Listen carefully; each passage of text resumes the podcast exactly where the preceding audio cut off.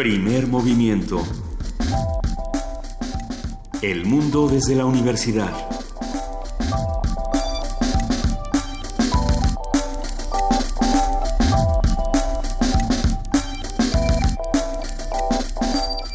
Muy buenos días, son las 7 de la mañana con 7 minutos. Estamos empezando, estamos empezando primer movimiento. Hoy jueves 6 de abril, querido Miguel Ángel Quemain, buenos días. Hola Lisa, vamos, vamos a empezar con un buen menú, ¿no? ¿Estás listo? Listo. ¿Estás lista, querida jefa de información, Juana Inés de esa? Eh, estoy lista, estoy todavía tratando de recuperarme de, pues, de acordarme que ahí sigue Bartlett. Ya se me- de pronto uno trata de, de que la vida sea de otro color y de otra manera y logra que hasta se le olvide y luego ¿Y se acuerda. cómo de qué color quieres que sea, Juana? No, ya ni modo, o sea, pues sí, es, es- es negra como mi conciencia, pero no, bueno, sí me parece que como sociedad tenemos mucho que responder si Bartlett sigue teniendo un puesto. Como sociedad tenemos que responder a muchísimas cosas que está ocurriendo con la violencia en, en Veracruz, por ejemplo, donde parece ser que van a dejar libre a otro violador de... a- Bueno, otro abusador sexual de mujeres, a otro violador eh, que, que parece que tiene otro amparo. Entonces, eh, son, son muchísimas las noticias donde tenemos que preguntarnos qué nos tocó como sociedad, ¿no? Desde las que nos hacen reír hasta las que nos hacen rabiar, habrá que preguntarnos cómo le hacemos. Eh, ¿Qué opinan de esta sorpresiva salida del Consejo de Seguridad de Estados Unidos de Steve Bannon, quien llegó y se fue? Pues hay diversas versiones. Tú hablabas de que es a quien se le atribuye las fantásticas ideas de los de los vetos, estos eh, de limitar el acceso a, a personas de diferentes, porque vienen de ciertos países con, con mayoría musulmana o porque eh, pues por, por razones que nunca quedaron del todo claras. Pero eh, también de lo que se dice es que este no este mm, jefe de la Agencia Nacional de Seguridad, el general McMasters, que fue el que entró en lugar de Michael Flynn, que fue el que echaron después de que le descubrieron que había hecho una serie de, de, mm, acuerdos.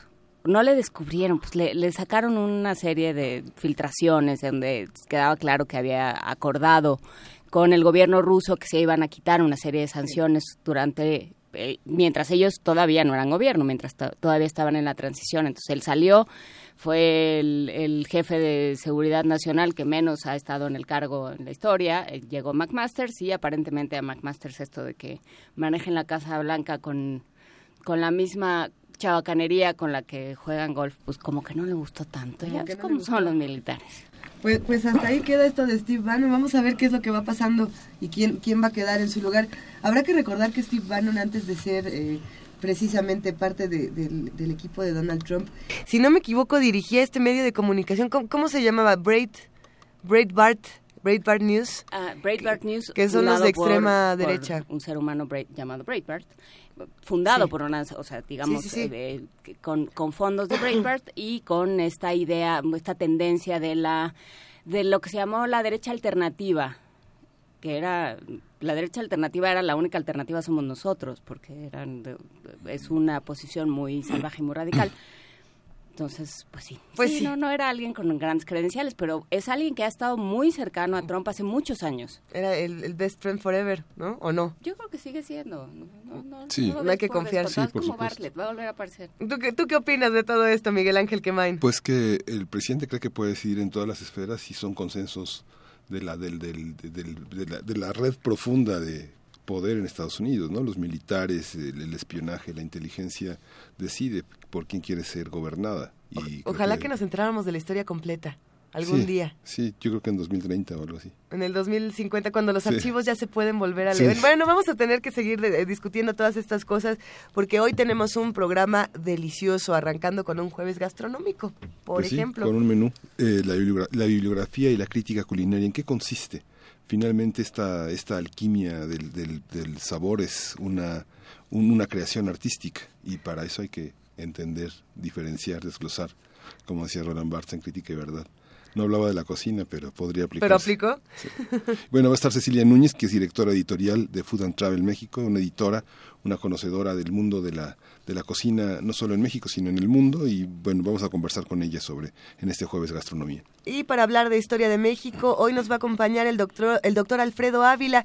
Él es investigador del Instituto de Investigaciones Históricas de la UNAM y habla sobre empresarios indígenas en la época colonial. Vamos a ver de qué se trata. En el tema del Sistema Nacional Anticorrupción vamos a tener el comentario de Janet Oropesa, que es investigadora del Programa de Investigación, Rendición de Cuentas y Combate a la Corrupción de Fundar. Y en la nota internacional, las armas químicas de Siria. ¿De dónde salieron? ¿Qué hacer con ellas? Vamos a platicar con Benjamín Ruiz Loyola, profesor de la Facultad de Química de la UNAM.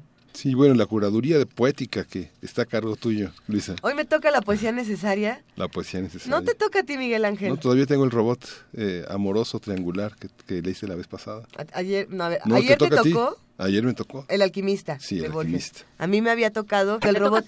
Yo digo que te toca a ti, Juana Inés. Luisa Iglesias, deja de hacer trampas. O sea, no, no hacemos sí. trampas, pero... No te saltes, Luisa. No, hasta tengo otro, tengo, tengo un poema muy, muy bonito. ¿Cuándo fue el blues del robot? El lunes. Martes, mira. Ah, no, sí, entonces. Ah, sí, ah no, pues yo sí, solita. Mí, yo leía a Tipenélope el martes. Sí, ya. Sí. Pero está bien. ¿Ya ves? Qué momento Sí. tan emocionante que nos toque poesía necesaria. Hoy sí va Manuel Acuña, no es cierto, pero si tienen recomendaciones para poesía necesaria, estamos en arroba P Movimiento, en diagonal primer movimiento UNAM y en el teléfono 55 36 43 39. ¿Qué más, querido Miguel Ángel? Sí, Alberto Betancourt está con nosotros. Él es doctor en Historia y profesor de la Facultad de Filosofía y Letras de la UNAM. Y en Mundos Posibles, América Latina navega a Bolina. Cuatro versiones sobre el acoso internacional a Venezuela y su compleja crisis política. Uy, un tema bastante controversial. Vamos a ver qué tal se pone aquí primer movimiento. Quédense con nosotros de 7 a 10 de la mañana y arranquemos con la curaduría musical a cargo de Ricardo Peláez Goicochea, ilustrador, historietista, eh, melómano, se la sabe de todas, todas. Querido Ricardo, ¿cómo estás? Hola, buen día. ¿Seguro es que la curaduría me- musical me tocaba a mí? Sí te toca a ti. y ¿Estás te toca seguro? hacer nuestro dibujo. Ya nos estás Y, y- dibujando. y mañana viernes de preferencias, así que... este, Agárrense. Sí, agárrense. Ya estoy en el dibujo, justamente. Salieron todos guapísimos, ¿eh? Wow. Hay ¿Seguro? que, hay que decir que a partir de mañana vamos a echar a andar una dinámica que es llévenos de vacaciones, ya que nosotros vamos a quedar aquí. Va a poder recortar a todos los miembros de primer movimiento y ponernos y sacarnos fotos a donde sea que usted vaya de vacaciones. Llévenos con usted. No sea así, no sea malito, llévenos de Y vacaciones. nos pueden poner traje de baño, así como para echarnos a la alberca, como de estos muñequitos que les ponías ropa y se las quitabas. No, tanto no logramos. ¿Cómo va a estar, Ricardo? Ya nos contarás. No, bueno, si, si, si quieren que se haga así, así puede hacer. Así les ponen sus trajecitos de baño, su ropita, sus peluquitas. Nuestros, nuestros gorritos y que hace diviértete, pero cuéntanos por lo pronto qué vamos a escuchar. Bueno, hoy vamos a ir a Senegal. Nos vamos a escuchar algo de Yusundur, que es como el más conocido de los músicos senegaleses. Ujú. Ya pondremos luego El mero algunas mero. otras cosas de otros de otros músicos. Yusundur, como supongo que ustedes se acuerdan, se da a conocer en el mundo occidental con el disco de Peter Gabriel, Ujú. aquel disco de Soul, la canción de In Your Eyes. Sí, quiero esa voz. cantar el fragmento, pero como no Sí. me sale va a ser ridículo, así que mejor no, pero... Así dejémoslo. es una maravilla, así es una maravilla, sí. Sí, es. Bueno, el caso es que era esa voz singular que todo el mundo le llamó la atención hacia el final de la canción. Aquí a México inclusive ha venido pues por lo menos un par de veces, yo lo vi en el en el Palacio de los Deportes, no, en el Metropolitan y en el Teatro de la Ciudad en dos conciertos espléndidos. Mm, ya está haciendo falta que regrese. Tiene una discografía pues amplísima. Eh, fue además de los de los músicos que invitaron a aquella gira importantísima de, de Amnistía Internacional. Ustedes se acuerdan que anduvo recorriendo todo el mundo, que están Bruce Springsteen, Sting, Tracy Chapman y era pues fue Sí. uno de los el único músico africano que integraron para el completo de la gira. Luego hicieron algunos conciertos en África y allí invitaron a músicos africanos diversos, pero el único que acompañó a toda la gira y que estaba en el elenco principal era justamente Yusundur. Él, bueno, les digo que es, es senegalés, eh, nació en el 59, eh, canta Oye, prácticamente Ricardo, todo en- Per- perdón, también es el de Seven Seconds de Sí. Duran Duran. Sí. Ese fue el gran hit internacional con el que Con- también que todo el mundo lo conoció. Justamente vamos a tener una canción de ese disco hacia el final, un cover que tiene de Dylan, ahora que estamos con esta semana de Dylan, el caprichosito. Este, él, eh, vamos a escuchar hacia el final un, un cover de Cadenas de Libertad que tiene justamente de ese disco que mencionas, donde salía esa famosa Seven Seconds. Él, les digo que todo lo canta prácticamente en Wolof, que es la lengua local, pero pues mezcla inglés y francés por igual, es un políglota. Eh, en todos sus discos tiene canciones en, en, estos tres idiomas, básicamente. ¿Qué más decir de él? Bueno, pues es sobre todo cantante, no, no toca algún instrumento en particular. Eh, recibió el, el, ha recibido diversos premios eh, musicales. Aquí en el, en, el, en el Internet menciona, por ejemplo, el Premio Musical Polar, que equivale según eso al Nobel de, de, del de la música en el mundo. Algo importante es que también fundó, por ejemplo, una propia disquera en Senegal. O sea, es un tipo con una clara participación social, sobre todo, más que política en, su país. Es un tipo que ha regresado a invertir dinero en su país, por ejemplo, a través de esta disquera, en donde graban a muchos músicos eh, senegaleses. Eh, y en el 2000 también fue nombrado embajador de buena voluntad de la, de la Organización de las Naciones Unidas para la Agricultura y la Alimentación, de la FAO. Eh, vamos a escuchar al principio, eh, esta primerita canción que vamos a oír es Alá, de su disco Egipto. Este disco me llamó mucho la atención en su momento porque justo lo fue el disco que salió después del ataque a las Torres Gemelas, cuando estaba el furor del, del el, inicio de este furor que además no ha parado anti anti musulmán. Él toma una clara posición y hace este disco enteramente musulmán, en donde incluso aparece en la portada él vestido así con, con vestimenta musulmana y me pareció un detallazo de él porque fue un, una toma de posición, una, un, un mensaje pues directo al, a este antimusulmanismo que andaba arrancando el, el Bush hijo, ¿no? Entonces vamos a empezar con esta pieza de, de él, de su disco Egipto, Alá. Luego vamos a escuchar otra de un disco muy lindo que es de los que más me gustan de él, que me parece más, más completo, eh, que se llama Miyoko, eh, este disco es del 1990 y terminamos con esta canción de... Ah, no, hay otra eh, que tengo por aquí, que es el... ¿Se acuerdan de la película Kirikou?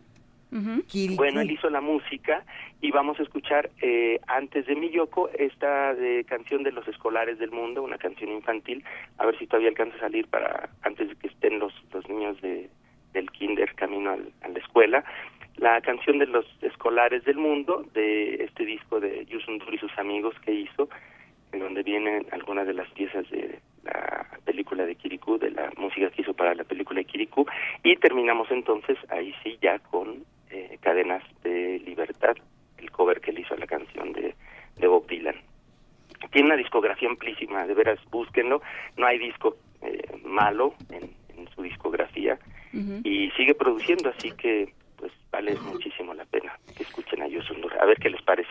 Retroalimentación de la música que ponemos por acá en, en el Facebook, ya sea a través de Primer Movimiento o directamente en mi, en mi Facebook, en Ricardo Peláez Boicocha, por ahí. Por ahí subo los links y por ahí pueden reclamos, sugerencias o, o aplausos también se reciben por allá. Perfecto. Nosotros te mandamos aplausos y abrazos de, ya de por sí y a reserva de que te los quitemos al final del programa, pero yo creo que no. Vamos a escuchar, si te parece, con Yosin Si no te gustan cómo quedan en la en, el dibujo. No, pero se los mando antes como buen... Tú como buena editora vas a ver primero el boceto, le das el visto bueno y ya luego... Ya luego lo lanzamos para que nos lleven a todos lados. Muchísimas gracias, Ricardo Peláez. Y, vamos, y nos quedamos con Alá de Yosundur. Correcto, un abrazo, saludos a todos. Abrazos.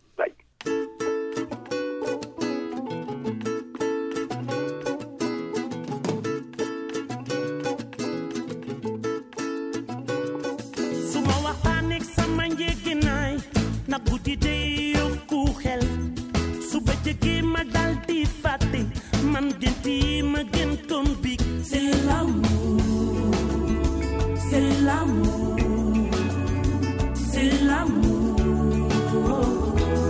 Su ma la rëmbee di dem nga foog de lépp baax ci man. Apparence bi nax na la xamuloo li ne ci man. C'est l'amour Loạn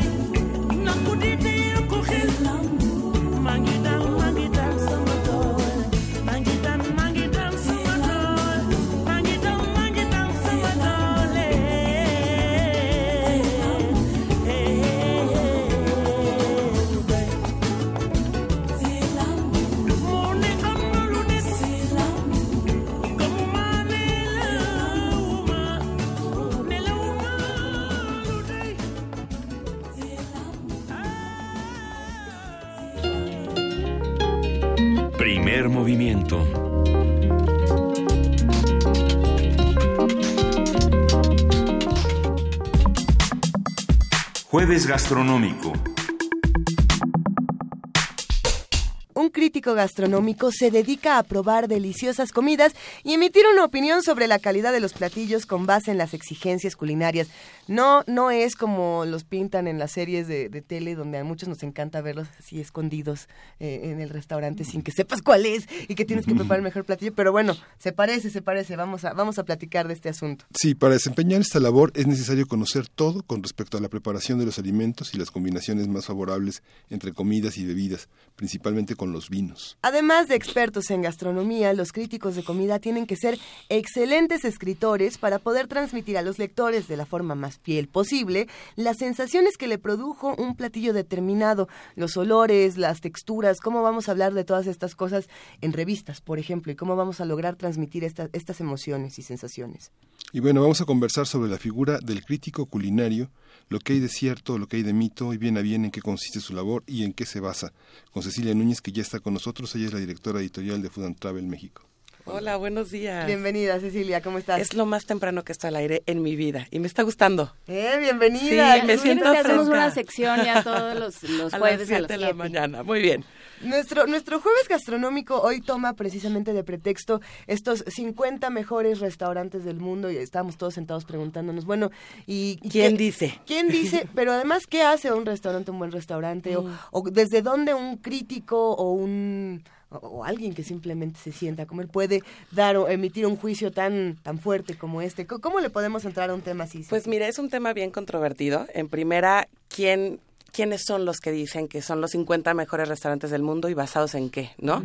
Creo que más bien eh, podría empezar por decir que como un pretexto como el de ayer que fue los 50 mejores restaurantes del mundo, lo que hace es darte darte coordenadas, ¿no? Cuando vas a un lugar, cuando vas a un a un país nuevo o una ciudad, saber que eh, este restaurante fue nombrado por más de mil críticos eh, de restaurantes te da por lo menos cierto pues cierta referencia de que se está hablando de él, de que está haciendo algo interesante. Sí. Pero eh, yo creo que ninguna lista es definitiva. Nosotros tenemos nuestros propios eh, premios y también decimos que no es definitivo, se los damos al lector, porque decir que un restaurante es mejor que otro, pues es siempre, siempre subjetivo, ¿no? Nunca va a ser, nunca vas a poder lograr tener a tantos críticos, pero eh, sí pasa por un meticuloso eh, proceso, ¿no? Eh, se supone, por ejemplo, los 50 Best, que son es, es un premio que nace hace 15 años, que ya tiene como, que, que va un poquitito antes de la moda, ¿no? Del boom de, de los, de los restaurantes que empezó hace unos 10 años. Ellos llevan 15 años publicando eh, los 50 mejores restaurantes y lo que hacen es como una votación que la verdad pues sí, eh, sí se respalda por sí misma, por su proceso, ¿no? En primera tiene que tener, eh, está, tiene presencia en 23 países.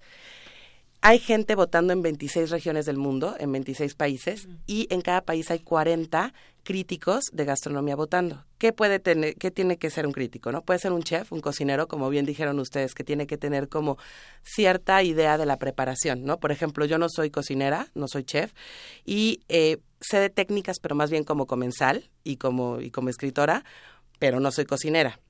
Sí, bueno, pero si te dan un, un, un platillo, y, o sea, si te dan un pescado y está rojo a la mitad, pues sí, sabes Sí, que exactamente. hay algún problema, o sea, ¿no? Aquí se divide, un, un, un crítico se divide justamente entre analistas, o sea, escritores que saben eh, de ingredientes, de dónde vienen, chefs, o sea, cocineros, gente que está dentro de la cocina, gastrónomos, que son la gente que estudia sobre la gastronomía, que, que igual no puede, puede ser que no cocinen, pero que estudian, y escritores, que lo que tienen que tener es pues cierta referencia, haber ido a diferentes lugares en el mundo para probar lo que está pasando, tener referencias de qué es lo que pasa en el servicio. Por ejemplo, preguntaban hace ratito eh, qué necesitas criticar o qué necesitas analizar, para no usar la palabra criticar, ¿no? ¿Qué se analiza? Pues se analiza todo en un restaurante, desde la música, que es súper importante, la música, Entonces está bien que uno vaya por la vida diciendo, ¿no le puede bajar tantito joven? sí, ¿O es ya cosa de la edad? No, no, no, sí, tienes toda la razón porque pues es parte de tu experiencia, ¿no? Una experiencia gastronómica no solamente es lo que te estás metiendo a la boca, sino que cómo se ve el ambiente, cómo se ve la luz en un restaurante y qué, cuál es el concepto, que a mí me parece algo de lo más importante. ¿Cuál es el concepto que está avalando un restaurante? ¿Por qué ir a comer a, un resta- a una fonda deliciosa que, que, que puedes ir cada fin de semana y que te encanta la fonda de tal lugar a la que llegas temprano porque cierran y que es tu restaurante favorito? ¿Por qué se diferencia un re- una experiencia gastronómica de alto nivel con una experiencia gastronómica urbana, que está deliciosa y que forma parte de una cultura, pero que ahí el concepto está un poquito más difuminado que en un restaurante como estos de los que estamos hablando en los 50 Best. Pero ah, yo, yo me pregunto, ¿te podemos meter en la misma caja de, de, de análisis, para no decir de Claro. crítica, a, a un restaurante, no sé, de garnachas y heavy metal que a uno de espumas minimalistas con Bach? Es decir, Podemos analizar todo, Ajá, podemos todo hacer cabe. una crítica gastronómica de todo, todo cabe, incluso un, un puesto que no está consolidado como restaurante, pero dentro de, los, de una lista como los 50 Best no puede entrar porque no es una experiencia de restaurantería, ¿no? No, no tiene un, una arquitectura, un concepto, Pero todo entonces, esto. ¿dónde están? O sea, uno pensaría que para hacer un- este tipo de, de listas, este tipo de, de- de, eh, elecciones, necesitas parámetros objetivos, tan objetivos como sea posible. Sí, Entonces, pero también hay una parte do- donde uno hace su propio ranking, digamos, su propia lista de favoritos y sus propias jerarquías en su corazón y en su estómago. Y tiene que ver con la experiencia, ¿no? A mí me gusta, a mí este me parece el mejor restaurante del mundo porque hacen las tortillas a mano. ¿no?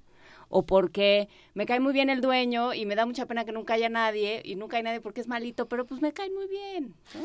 ¿Qué Yo siempre he dicho que tu restaurante favorito es ese al que regresas varias veces y ya, o sea, ese que te levantas y dices, hoy se me antoja una sopa de nata de tal restaurante que no, que no está en ningún otro lado, que está en este lugar, ¿no?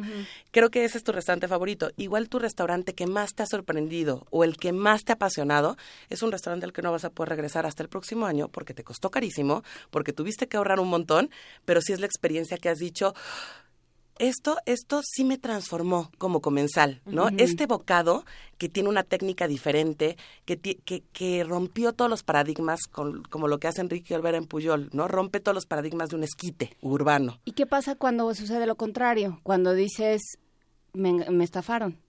Ah, pues ahí ya es una experiencia en la que, O sea, la que tú porque hay una repruebas. parte, hay una parte que hay un, hay una construcción, o sea, hay una parte, por eso pregunto si hay parámetros objetivos, porque de pronto lo que dices es, esto es puro, pu- pura mercadotecnia. ¿No? Me, me están viendo la cara. Es muy el, subjetivo, el emperador es- va desnudo. Mucha gente, mucha gente en, el, en la misma experiencia culinaria, incluso ha pasado en ejercicios con críticos, ¿no? O sea, que todos nos sentamos en el mismo lugar y uno está teniendo una experiencia bien distinta a la otra y tiene que ver con tus referencias emocionales también, ¿no? O sea, por ejemplo, a- por ejemplo, yo fui a, al mejor restaurante de Perú, que es el cuarto en, en la, li- en la lista de los 50 Best, que es Central. Para mí Central fue una experiencia súper linda porque yo había recorrido Perú de, de, de un lugar a otro. Y para un crítico que estaba enfrente de mí, alemán, que en la vida había ido a Perú, decía, es que, ¿qué me importa que huela a esto a menta? Para mí cuando llegaba el platillo y olía a menta, yo decía, esto huele a la región sur. Me, me recuerda a, esta, a este momento, en este lugar, en, en esta esquina de Perú, ¿no? Y para él era como, sabe rico, está bien la técnica, causa una sorpresa en mi, en mi boca, pero no me da ninguna referencia. Es lo que pasaría con un, con un extranjero en, en Puyol, por ejemplo, que a ti te conecta con algo emocional de tu infancia, que dices, esto tiene que ver con la gordita que probé en el Chepe saliendo de, de tal estación de tren, y para un extranjero dice, no me sabe a nada, no me hace ninguna referencia, pero me sorprende. Entonces, ahí es, la verdad es muy subjetivo, pero sí se hacen reglas del voto. Uno es que las, la- el voto es estrictamente confidencial. Nadie, ninguno de los que son jurados pueden decir que son jurados. Lo dicen un montón, pero no, o sea, lo dice todo el mundo. Pero se supone que no lo tienes que decir, ¿no? Tú tienes que eh, poner una lista de tus 10 restaurantes favoritos. No estás contestando ninguna pregunta. Para contestar a, a tu pregunta, Ine, de, de cuántas eh, reglas hay, tú tienes que hacer un listado de tus 10 mejores restaurantes en el año. O sea, que en los últimos 18 meses hayas comido en ese restaurante. Y si, por ejemplo, la gente, los organizadores del premio te hablan y te piden o una foto o un ticket, lo tienes que dar, porque eso se da mucho, se da mucho, este, showoferismo, ¿no? No sé cómo decirlo en, en, o sea, como sin que suene tan feo, pero se da mucha presunción, Sí, mucha ¿no? De, ay, yo he ido al mejor restaurante del mundo y voto por él y nunca has ido, ¿no? Pero has leído mucho. Por ejemplo, el Bulli, que es el restaurante más sonado del mundo, yo conozco a tres personas que lograron ir al Bulli, en realidad, y todo el mundo habla del Bulli, ¿no? Y hay restaurantes que no se pueden conocer. Hay culturas, ahorita que comentaste Perú, yo me acuerdo alguna vez estaba en Cusco y, y le pre- pregunté a alguien, ¿qué tal está la comida ahí? no Y me dijo, mire, esa pregunta está totalmente fuera de lugar aquí, porque los- la, la gente de aquí no conoce estos restaurantes. La mayoría de los restaurantes que están en esta plaza, ningún peruano los conoce porque son muy caros. Son muy caros. ¿no? Y esa parte que se, se distingue de la cocina mexicana, que prácticamente algo que puede comer el señor de Lim lo puede comer este, el obrero de cualquier fábrica aquí, un buen tlacoyo, una... La accesibilidad de la cocina y la pluralidad de los gustos forma parte de una cultura. Hay cosas que son prácticamente de una de una élite en algunas partes del mundo, como no sé, como Rusia, cosas que solamente gente que puede pagar muchísimos dólares por un platillo que ningún ruso ha probado y que son características de la cocina rusa, por ejemplo. Creo que tienes ahí un punto bien interesante. Todas las culturas tienen, eso es lo que es la cocina. O sea, la cocina es para todo el mundo. Todos los ingredientes existen en todos los niveles, ¿no? Hay, hay ingredientes que no. Hay una carne Kobe que es imposible que la puedas comprar en tu casa para un viernes o tendrías que ahorrar mucho. Pero hay- to- lo, lo que sí tiene la cocina es que casi todos los ingredientes es- vienen de la tierra, están ahí y, y forman parte como, como de nuestro derecho, ¿no? De, de saborearlos. Y todas las, todos los restaurantes lo que hacen y lo que los hacen tan preciados, tanto estos que están en las listas de los 50 como cualquier otro restaurante, es que dan una fotografía, una radiografía de la cultura culinaria. La diferencia es cómo se sirve. Esa es la gran diferencia. Cómo, cómo un, un cocinero te le está dando de manera tradicional o cómo le está contemporarizando y dándole una técnica distinta y haciéndole una espuma y haciéndole lo que sea, que puede ser gustado o no gustado, pero sí es una técnica culinaria, sí es, un, sí es parte de un proceso artístico te puede gustar o no gustar, pero el ingrediente es el mismo y ahí forma, ahí es la riqueza del lugar. ¿no? Todas las, las- los restaurantes que están dentro de los 50 son restaurantes de manteles largos. Sí son, sí se trata de, de un tema que, que, que nos divide, ¿no? Que, que divide a quien puede de quien no puede. Pero todos tienen esta, esta eh, punto de dar una referencia cultural del lugar donde están. Ese es, ese es el gran, el gran sentido de estos restaurantes, que, que a, a través de Que un proceso pertenecen a un artístico sitio. pertenecen y además te lo dan a probar, ¿no? O sea, eh, al final el mejor restaurante del mundo del año pasado, que era de Massimo Bottura, de un italiano, daba pasta y daba un pie de limón, pero la diferencia era cómo eh, estaba pasado por su experiencia como cocinero. Y Sí, lo sí, que- ay, perdón. Bueno, no, Sí, adelante. sí, bueno, o- hay otra experiencia que tiene que ver con lo que uno puede soportar frente al plato. Vuelvo, me, me asaltaron los recuerdos de Sí. Lima, por ejemplo, de Perú. Eh, una, una, una alegoría de la última cena en la Catedral de Lima, donde tiene como centro el cuyo, ¿no? Sí. Yo comí cuyo con algún, con unos, con uno, con ¿Cómo viajeros te que fue con íbamos. el cuyo? Muy bien, es muy rico, pero todos me Pero veían qué con horror. Pero me veían con horror todos comiéndome un cuyo, ¿no? ¿Todos los de allá? No. No, con las personas con las que yo fui Porque de México. un ¿Te Cáncer echaban de esa cara que te estoy echando yo? Así Sí, de- me vieron con horror. Pero. ¿qué, ¿qué puede soportar uno frente al plato? Es una cuestión cultural. No sé, en México toda la parte, la cocina con insectos y toda Claro, esta parte. o sea, por ejemplo, el mono, la iguana. Un taco este, de chapulín felices. O sea, yo me como un taco de chapulín y tengo a gente enfrente que no es de México y que dice, de verdad, ¿no? ¿Qué, qué estás haciendo? También un crítico sí, se, sí le entra todo. Yo fui vegetariana muchísimos años y cuando entré a Food and Travel yo tenía una, una referencia gastronómica en la que tenía que echarle muchas ganas porque entrevistaba chefs, entrevistaba cocineros porque trabajaba en, en una sección de viaje de un periódico y entrevistaba a muchos cocineros pero no probaba los platillos porque yo tenía esa sensación de que ser vegetariano era pues el camino adecuado. Y ahora... Respetable, sí, sí. Sí, sí. Y ahora que- sí me di cuenta que para ser una editora de una revista gastronómica y para y para poder hablar del- de, la comida de manera pues más profunda, pues tenía que probarlo de, to- de todo. Y yo la verdad no he dicho que no a nada, incluso a pues yo creo que lo más lo más fuerte sí ha sido en México, ¿eh? Y ha sido ha sido un El mono. no un no lo voy a decir porque es que de verdad me fue muy mal. ¿No se acuerdan de Fue un esa? alacrán, pero está embarazado. y fue muy ¿Y salieron fuerte. sí, Qué salieron fuerte. huevos, ¿no? Entonces fue muy fuerte, pero me lo comí y no hice caras y Y miren cómo no hago caras Eh, todavía. mira, hay, hay muchas preguntas de los que nos están escuchando Cuéntame. hacen comunidad con nosotros. Una de ellas precisamente era eh, si para ser crítico de comida es necesario viajar. Y precisamente hablando de Food and Travel, creo que viene, viene a cuento a hablar de, de este asunto. Creo ¿no? que es Los viajes. necesario, necesario, muy necesario viajar porque a través de la comida tú vas degustando una cultura. No hay manera en todo el mundo, la manera en la que tienen que recibirte con calidez. Piensen en sus mamás, ¿no? O sea, mi mamá que, que la verdad es que... ¿No tienes hambre, mijita? Exacto, ¿qué quieres comer? Que igual ni cocina, pero, pero lo que lo que tenga me lo da de comer, ¿no? En cualquier comunidad. A mí me, me tocó hacer campamentos cuando, cuando, cuando era cuando iba a la escuela y la gente de las comunidades en Oaxaca, pues te daban lo que tenían de comer. La, la- culturalmente como seres humanos, esa es nuestra manera de darnos la bienvenida.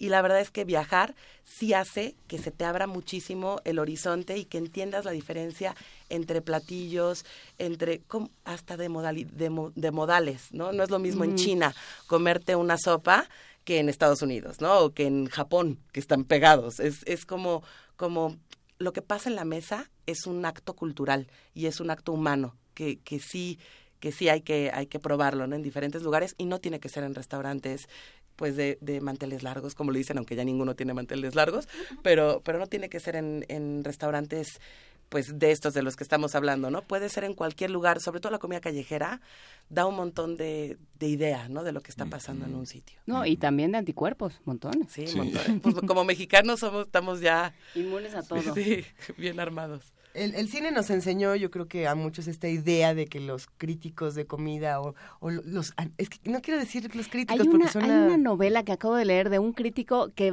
que por un asunto en el cerebro va perdiendo la va perdiendo el gusto. Uy. Y entonces, ¿De quién es?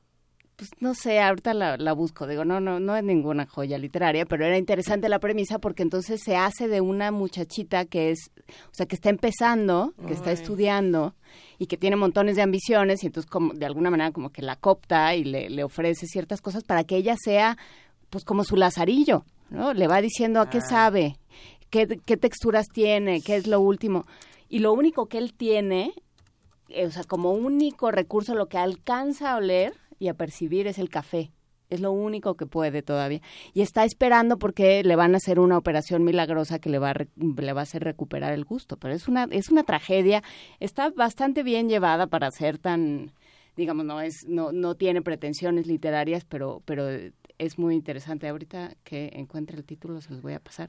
Pero justo es esto, ¿no? Es, es la idea del crítico. La, Luis. la idea del crítico... de eh, Ratatouille no eh, del señor maligno En realidad ya tenemos aquí varios gifs en Twitter de precisamente el, el momento ratatouille del crítico cuando se come, le da una, un y tiene el cucharazo a la sopa. Proust. Exacto, ¿no? La, la- la Magdalena y demás. Pero hay, hay algo que, que me llama mucho la atención y es que no es esa exactamente la vida de un crítico como tal, ¿o sí? ¿Cuáles son los Pues rituales que llevan a cabo? O sea, mira, por Los ejemplo, no a mí a mí me gusta mucho ir sola a un restaurante, porque cuando estoy con alguien en, en, un, en un restaurante, pues me interesa mucho la conversación de la persona que me acompaña y a veces me distrae. Entonces, de pronto me gusta mucho ir a restaurantes y bueno, haces pues haces el ridículo absolutamente porque sabe la gente que estás haciendo un trabajo de periodismo o de investigación en el restaurante porque traes tu cuaderno, traes tu cámara, o sea, haces el oso, ¿no? Así de soy crítico de gastronómico. La idea es que, que bueno, es un mito también. Hay gente que sí es muy maligna y que, y que escupe la comida, ¿no? Entonces que le da una probada y dice, ah, esto es insoportable. Y, y- Ay, pero esa es gente maleducada. Sí. Y hay gente que, que bueno, que, que es un poco, que está reflejando su pasión en la vida, ¿no? Que, que, que comer es algo que le apasiona y, y por eso lo hace.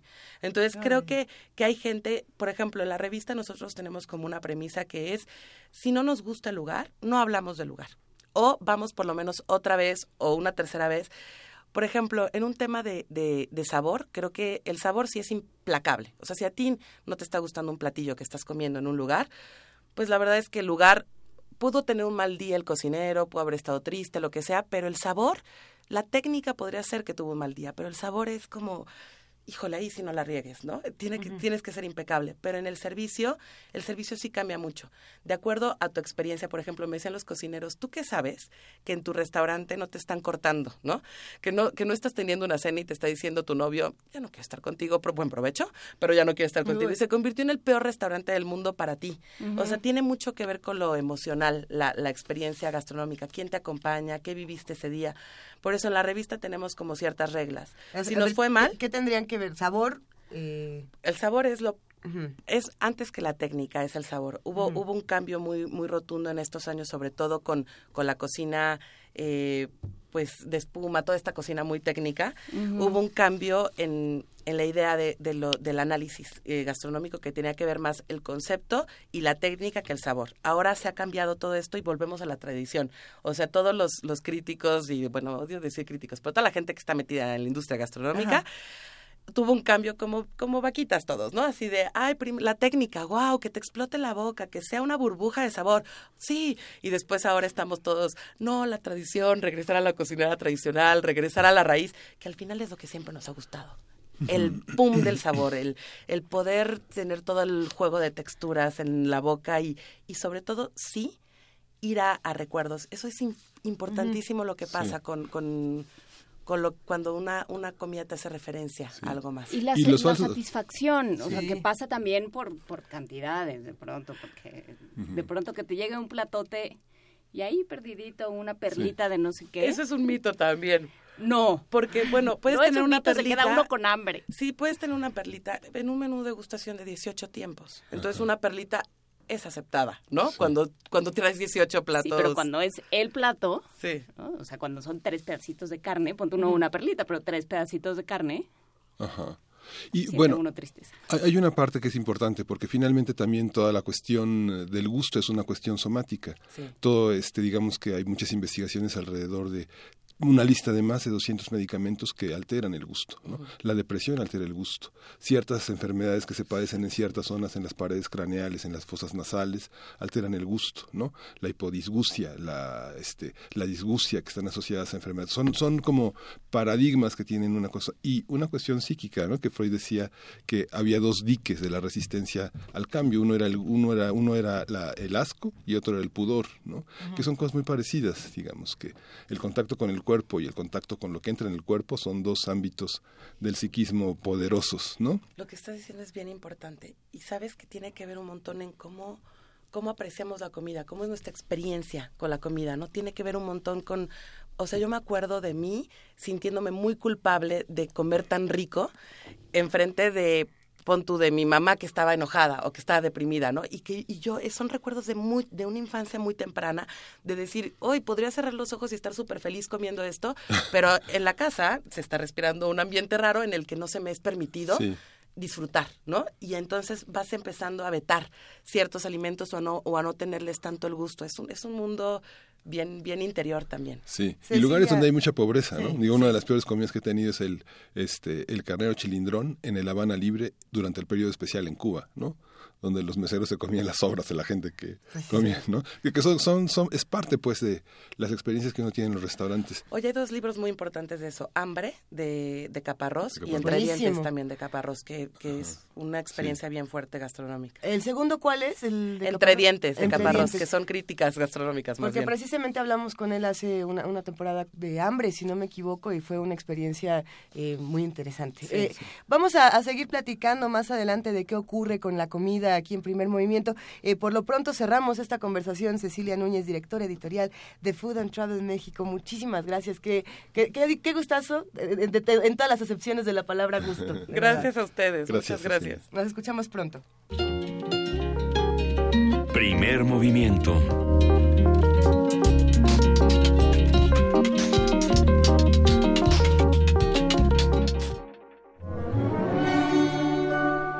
Historia de México.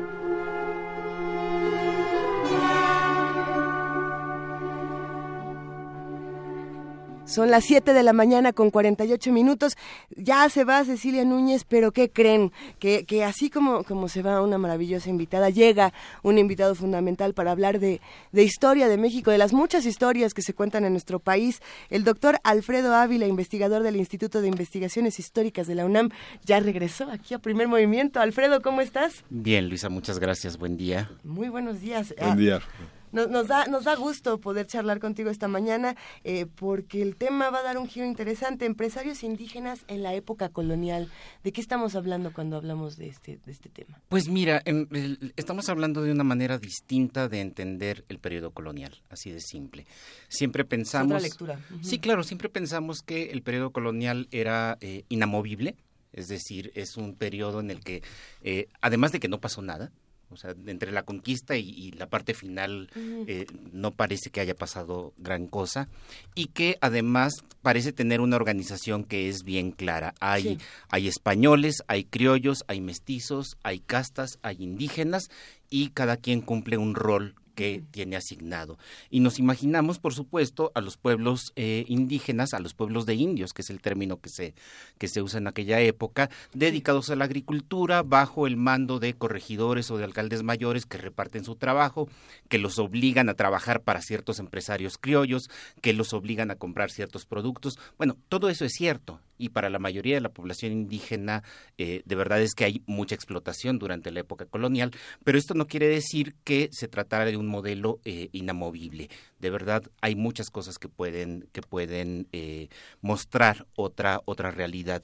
Y esto empezó eh, un poco con mis propias investigaciones sobre la guerra de independencia, cuando de pronto me voy encontrando a algunos eh, eh, dirigentes de repúblicas de indios, algunos líderes de repúblicas de indios eh, que participan a veces a favor del bando realista, a veces a favor del bando insurgente, y que eh, cuando empiezas a investigar los procesos te das cuenta de que uno es comerciante y de que algunos de ellos son comerciantes muy ricos. Estoy Sí. pensando, por ejemplo, en Dionisio Cano y Moctezuma, quien es, eh, llegó a ser gobernador de, eh, de San Juan Tenochtitlan en la Ciudad de México en, en la época de la, de la independencia eh, y que había heredado, heredaría una enorme fortuna de su madre, que su- no, no sabemos cómo se apellida su madre, su madre es Andrea la Frutera. Y entonces ustedes ya pueden imaginarse a qué se, a se- empresaria. a qué se dedica, sí. Es una mujer que traslada productos de, de Chalco, de la zona de Chalco, aprovechando los canales de la, de la época. Recuerden que los canales llegaban prácticamente hasta el Palacio Virreinal. eh, y traslada verduras, traslada frutas, y de verdad que tiene una fortuna enorme. Tan grande es su fortuna que consigue comprarle a su hijo, a Dio- a Dionisio, consigue comprarle un apellido. Porque Moctezuma. Moctezuma. Al parecer solo era Dionisio Cano y de pronto ella compra el apellido Moctezuma para, para su hijo y el hijo también eh, es un empresario que durante la época de la independencia y poco después de ya en el México independiente pues sigue acrecentando su fortuna con el comercio precisamente en esta zona. Ellos vivían por el barrio de San Pablo, eh, por donde hoy está la Merced. ¿Y cuál era la relación de estos personajes con la corona y con el virrey? Pues mira, el, el- al mismo tiempo, por supuesto, el dinero te puede traer poder.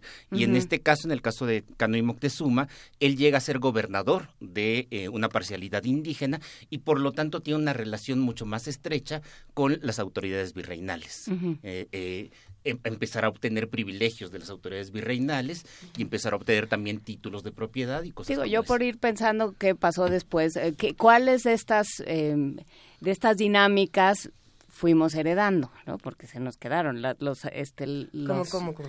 Sí, sí, pensar en, en, en los empresarios y el poder, ¿no? Y, y el vínculo que eh, tienen. E- Ese sería otro, claro. ese sería otro tema y si quieren lo apunto para, para poder charlarlo, para poder charlarlo después. Pero acá lo interesante es que efectivamente la población indígena, por lo menos desde 1550, tiene un estatuto de minoridad de edad. Se considera que la población indígena legalmente es menor de edad, que no tiene por lo tanto posibilidad de hacer contratos. Y sin embargo empezamos a ver cómo hay ciertas, ciertas salidas. Desde el momento mismo de la conquista, y voy a referirme a otro caso, un caso célebre para la gente que vive en, el norte de la ciudad y, y rumbo a Querétaro, Conín, un indígena otomí que nace antes de la conquista, que eh, es evangelizado, es bautizado, adopta el nombre de Fernando de Tapia y como Fernando de Tapia encabeza la zona, la, la, conquista a Querétaro y funda la ciudad de Querétaro. Y no solo funda la ciudad de Querétaro, sino que reparte tierras en Querétaro, reparte haciendas a otros indígenas otomíes y termina convirtiéndose en uno de los hombres más poderosos de la región que controla ganadería, controla eh, eh, tierras de cultivo, el comercio, y después suponemos, no, la verdad es que no, que no queda muy claro, que él ya desde antes era comerciante, era posteca. ¿Recuerdan ustedes a estos indígenas postecas que se dedicaban al comercio? Bueno, pues él mantiene el comercio uh -huh. entre los chichimecas y ya no los mexicas, sino los españoles en el sur. Su hijo, Diego de Tapia, acrecenta el, el, el imperio eh, eh, empresarial de, de su uh -huh. padre, eh, lo lleva todavía más allá, rumbo al Bajío, se convierte en un hombre que no solamente controla eh, haciendas, tierras, sino ya también empieza a controlar vidas, se vuelve un, un, hombre muy, muy poderoso y tiene un enorme problema para él, solo tiene una hija. Luisa, Luisa de Tapia. Y entonces lo que hace es que funda un convento, el convento de Santa Clara en Querétaro, que, que, sigue, que sigue existiendo, y a través del convento la hija termina convirtiéndose en priora, la jefa del, del convento, y el convento entonces lo que hace es administrar todos los bienes de la familia, sigue, sigue siendo un, una empresa capitalista muy importante, pero además ahora tiene una variante, como los conventos, como la mayoría de los conventos e instituciones eclesiásticas de la época, también administra financiamientos, también son banqueros. Entonces, en, eh, el convento presta, hace préstamos a españoles, a indígenas, incluso a algunos afrodescendientes, para eh, eh, llevar a cabo sus negocios de comercio y, y otras cosas. Entonces, ahí vemos una familia de, de origen otomí, que claramente está contribuyendo al desarrollo de esa región desde un punto de vista muy empresarial y muy capitalista. Uh -huh.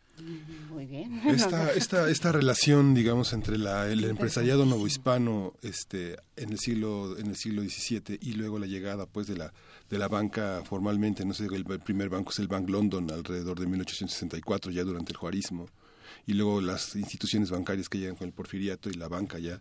¿Qué, qué relación tiene, digamos, esto que hablas de los contratos? Gente que no sabe escribir o que no sabe firmar. O... Mira, no solo es que no sepan eh, firmar o escribir, es que durante la época colonial ni siquiera tienen el derecho. Uh -huh. Es decir, eh, para, para dejarlo claro a, a, la audiencia, si hoy un niño uh -huh. quiere llegar a comprar algo, pues eh, legalmente esa compra es, es inválida. Sí. Eh, bueno, eso mismo sucedía en la época colonial. Los indígenas eh, no tienen posibilidades de comprar ni siquiera las cosas que consume la comunidad. Siempre tiene que haber un funcionario español que los asesore. Y, y, ya se imaginarán ustedes que esto se presta a muchos abusos. Pero hay indígenas que salen de la comunidad. Sobre todo los indígenas, Felipe Castro, un colega del instituto que ha trabajado muy, muy bien eso, los indígenas urbanos, la gente que vive en las ciudades y que por lo tanto empieza a escaparse de esta cosa tan, tan, tan dura, de esta institucionalidad tan rígida de la época colonial y puede empezar a hacer otras cosas. ¿Y socialmente a dónde pertenecen? Porque, porque lo que es interesante Los... es pensar, o sea, en una sociedad tan estamentaria uh -huh. como era la colonial, estos personajes que adquieren poder a través de, del poder económico y que adquieren notoriedad y un lugar distinto del que les estaba re, destinado uh -huh. en la sociedad, aquí, ¿a dónde pertenecen? Mira, eh, hay un, un, caso que puede ejemplificar esto. Hacia comienzos del siglo XVIII en Zacatecas, y vámonos hasta el norte, bueno, que en realidad no era el norte, hasta Zacatecas, uh -huh. eh, donde tenemos el caso de algunos pleitos judiciales por posesión de minas. Uh -huh. Y de pronto nos encontramos el caso de una María José de León, que se está peleando con su suegro, el marido murió y entonces se está peleando por, eh, con su suegro por la posesión de una mina en Zacatecas. Los dos son indígenas. Entonces tenemos indígenas dueños de minas en Zacatecas a comienzos del siglo XVIII. ¿Y por qué, por qué traigo este caso para responder a tu pregunta? Porque cuando se presentan ante las autoridades, ante los jueces para solucionar sus conflictos, se presentan como humildes indígenas. Oye, yo soy un humilde indígena, ten eh, piedad de mí, ten compasión de mí, este, no me apliques las duras leyes de los españoles, sino aplícame las leyes más benéficas que son para los indígenas, para los menores, para la gente sin preparación. Entonces, eso es, eso es algo bien bonito, porque, a ver, vuelvo con Cano y Moctezuma a la época de la Guerra de Independencia. En la, en la época de la Guerra de Independencia tenemos a dos caciques indígenas importantes, Cano y Moctezuma y Galicia, y los dos se meten en problemas por simpatizar con los insurgentes. Y cuando Cano y Moctezuma llega a los juzgados y dice, bueno, yo soy comerciante y había una constitución, entonces yo actué de acuerdo con mis derechos, lo meten al bote. Cuando Galicia llega al- ante el jurado, ante el juzgado, perdón, tam- dice, ah, yo soy un humilde indígena y además saben que soy dado a la bebida. Y entonces la verdad es que yo no actué de manera muy consciente. Lo perdonan. Entonces siguen usando esta eh, eh, esta eh, Minoría forma- de edad. Sí, de o sea, manera. son, son, a- aprovechan que las leyes para los indígenas tienden a ser benéficas, entre comillas, en estos aspectos. paternalistas. Es muy paternalista, sí. Por lo pronto vamos a, a cerrar el comentario, Alfredo Ávila, pero se puede hacer una segunda parte porque siento que, que, que podríamos seguir un poquito más sobre este tema. Por supuesto, solamente quiero adelantar una cosa. Sí. La época colonial tiene estas excepciones. Es bien curioso cómo en la época independiente, en la que por principio ya todos son iguales, Ajá. cierra los caminos para estos, para estos indígenas. Sí. Pues con esos caminos que se cierran podemos abrir la conversación Sí. de estas historias de México la próxima semana. ¿Te parece bien, Alfredo? Claro que sí. Pues muchísimas gracias. Él es el doctor Alfredo Ávila, investigador del Instituto de Investigaciones Históricas de la UNAM. Vamos a una pausa aquí en primer movimiento y regresamos a la segunda hora. Primer movimiento. Hacemos comunidad.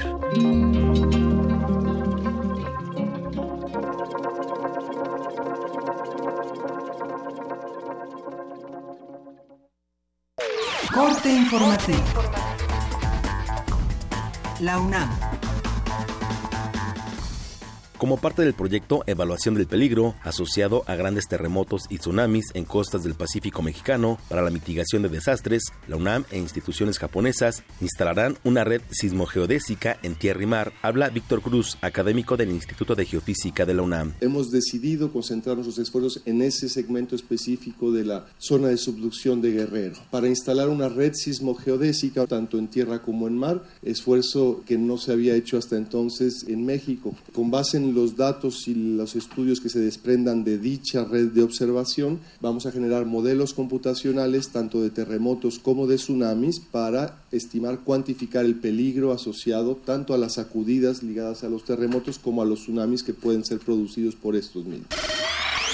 El cáncer de piel es, desde 2001, el segundo más frecuente en México. Diversos factores inciden en este problema de salud pública, afirmó Rodrigo Roldán, director de la Clínica de Oncodermatología de la Facultad de Medicina de la UNAM. Nacional. De acuerdo con un sondeo del diario Excelsior, Andrés Manuel López Obrador encabeza las preferencias electorales rumbo a la elección presidencial de 2018 con 26%. Le siguen Margarita Zavala y Miguel Ángel Osorio Chong con 21 y 19% respectivamente. Manuel Bartlett, coordinador del Partido del Trabajo en el Senado, exigió a la Cámara Alta reconocer su fracción como la tercera fuerza política, pidió a la mesa directiva respaldo para asumir la vicepresidencia del Senado y la presidencia del Instituto Belisario Domínguez.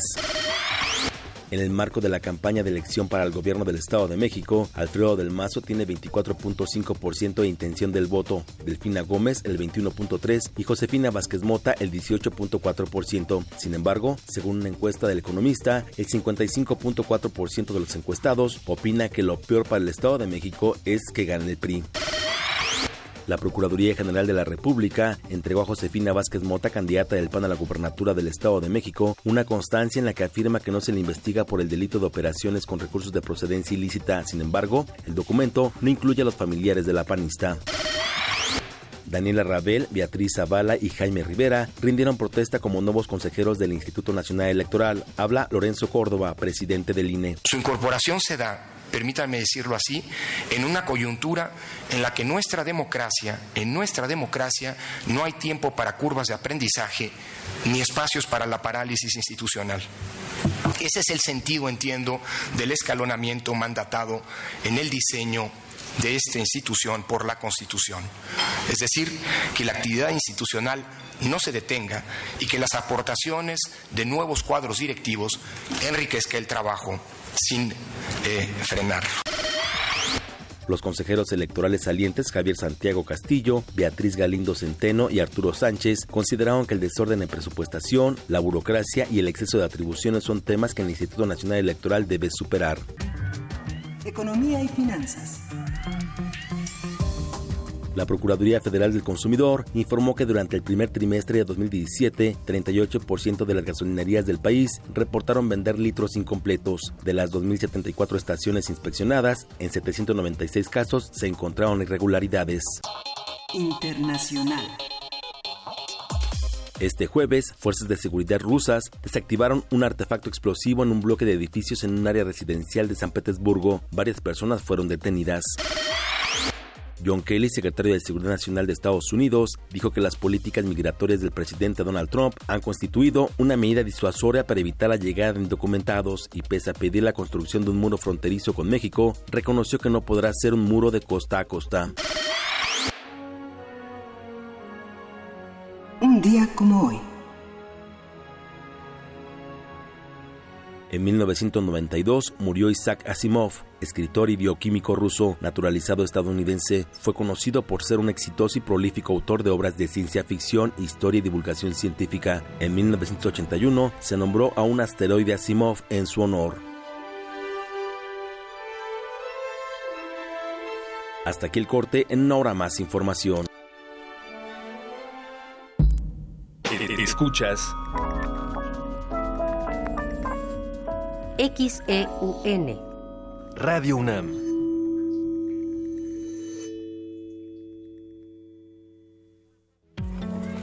Ya propaganda casera, mil pesos.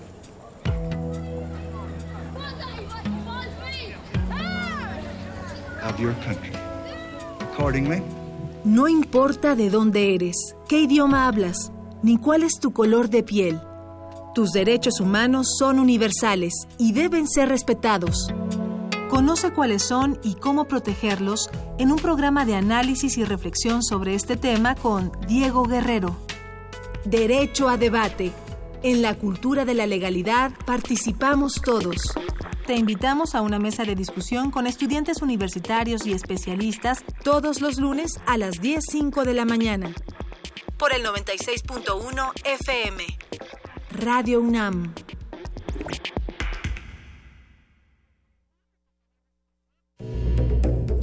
Personajes que se despojan, se desdoblan, se enmascaran y conviven en un espacio-tiempo recursivo. Te invitamos a asistir a Invenciones de Quietud y Movimiento, una obra coreográfica de Thalía Falconi y Federico Valdés. Todos los martes de abril a las 8 de la noche. Sala Julián Carrillo de Radio UNAM. Entrada libre. ¿Quién te enseñó a sumar y a multiplicar tu confianza? ¿Quién te inculcó el amor por la lectura? ¿Quién te enseñó que los colores de la bandera y el himno nacional se llevan en el corazón? ¿Quién te enseña a superar cualquier desafío? Es un maestro. Y de la mano de las maestras y los maestros se construye el futuro de México. Apoyemos a los maestros, apoyemos la educación. Somos turquesa, somos nueva alianza. Un gato hambriento contempla el mar. De pronto, el cielo le manda comida. Toca eso que cayó del cielo, se mueve. ¿Y tú? ¿Te has vuelto amigo de tu comida? Ven y conoce la historia de Afortunada, un relato de amor, lealtad y muchos títeres. Sábados de abril a las 13 horas en la sala Julián Carrillo de Radio UNAM. Ven y conoce nuevos amigos. Los estrenos de este mes, escúchalos en descargacultura.unam. Te recomendamos. Reencontrarte con tu primer amor y desear que el tiempo no hubiera pasado. Escucha La mujer que no, de Jorge Ibargüengoitia. La llamaré Aurora. No, Aurora no. Estela mm, tampoco. La llamaré ella. Esto y más lo encuentras en www.descargacultura.unam.mx.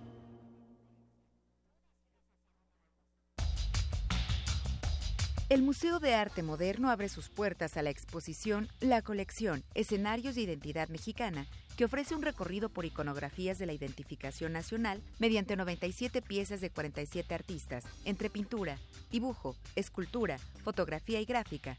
La muestra, la colección, Escenarios de Identidad Mexicana, se puede visitar en el Museo de Arte Moderno en el Bosque de Chapultepec, Ciudad de México. Como los pulpos, los escritores son más sabrosos en su tinta. Una producción del Instituto de Energías Renovables de la UNAM. Lunes y miércoles al mediodía por el 96.1 FM. Radio UNAM. Conoce los relatos de las personas que resisten y reconstruyen la paz. Resiliente. Resiliente. Las voces y miradas de quienes buscan alternativas ante la violencia y la adversidad. Los domingos a las 3 de la tarde por el 96.1 de FM. Radio UNAM.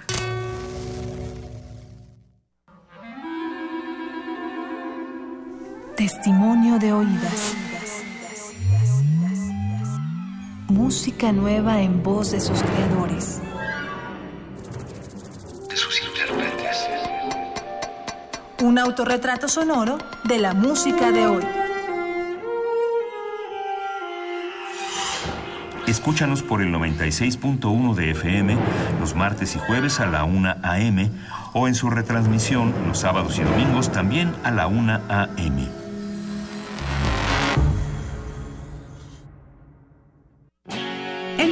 desigual e intolerante, ¿cuál es la línea que nos separa del otro? Sin margen. Borramos fronteras. Acompaña a Luisa Iglesias y conoce los ecos de la diversidad social. Todos los jueves a las 12 del día por el 96.1 de FM. Radio UNAM. Creencia dicta que cualquier conjuro o maldición ejecutado después del atardecer aumenta su fuerza conforme se acerca a la medianoche. Para aumentar su sonido, Carpe Noctem. Sintonízalo ahora los viernes a las 0 horas por el 96.1 de FM. La noche es la mitad de la vida y es la mejor mitad. Radio 1.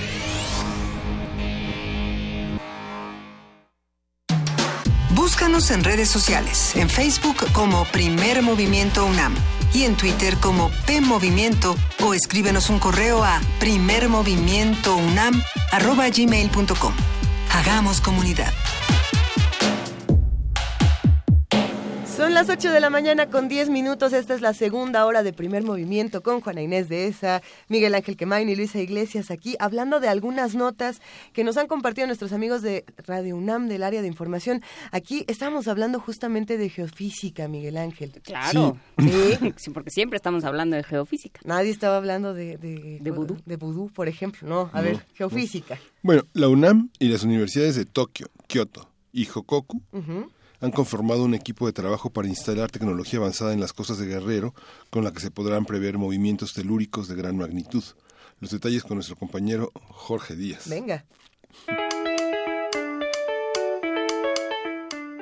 Científicos e investigadores de la UNAM trabajan en un programa con universidades de Japón para instalar tecnología de punta en las costas de Guerrero con el objetivo de reaccionar con oportunidad ante un movimiento telúrico de gran magnitud.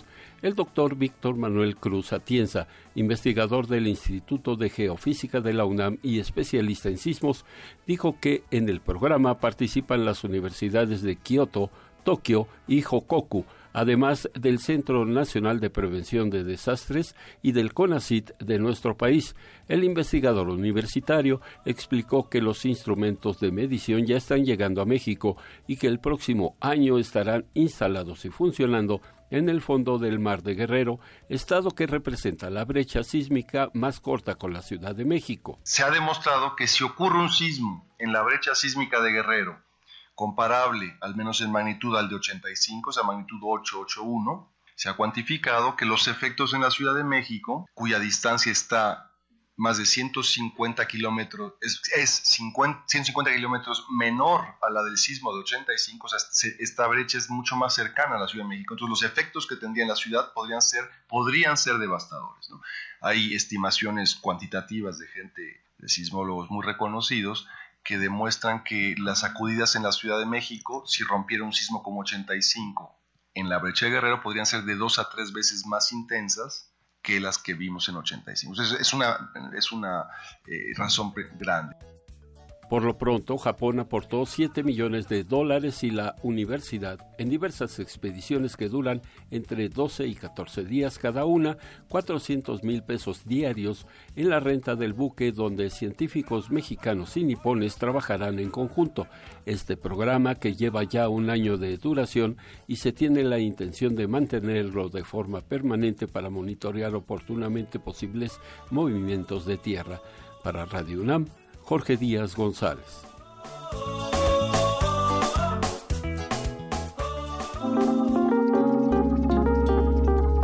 Primer movimiento. Hacemos comunidad.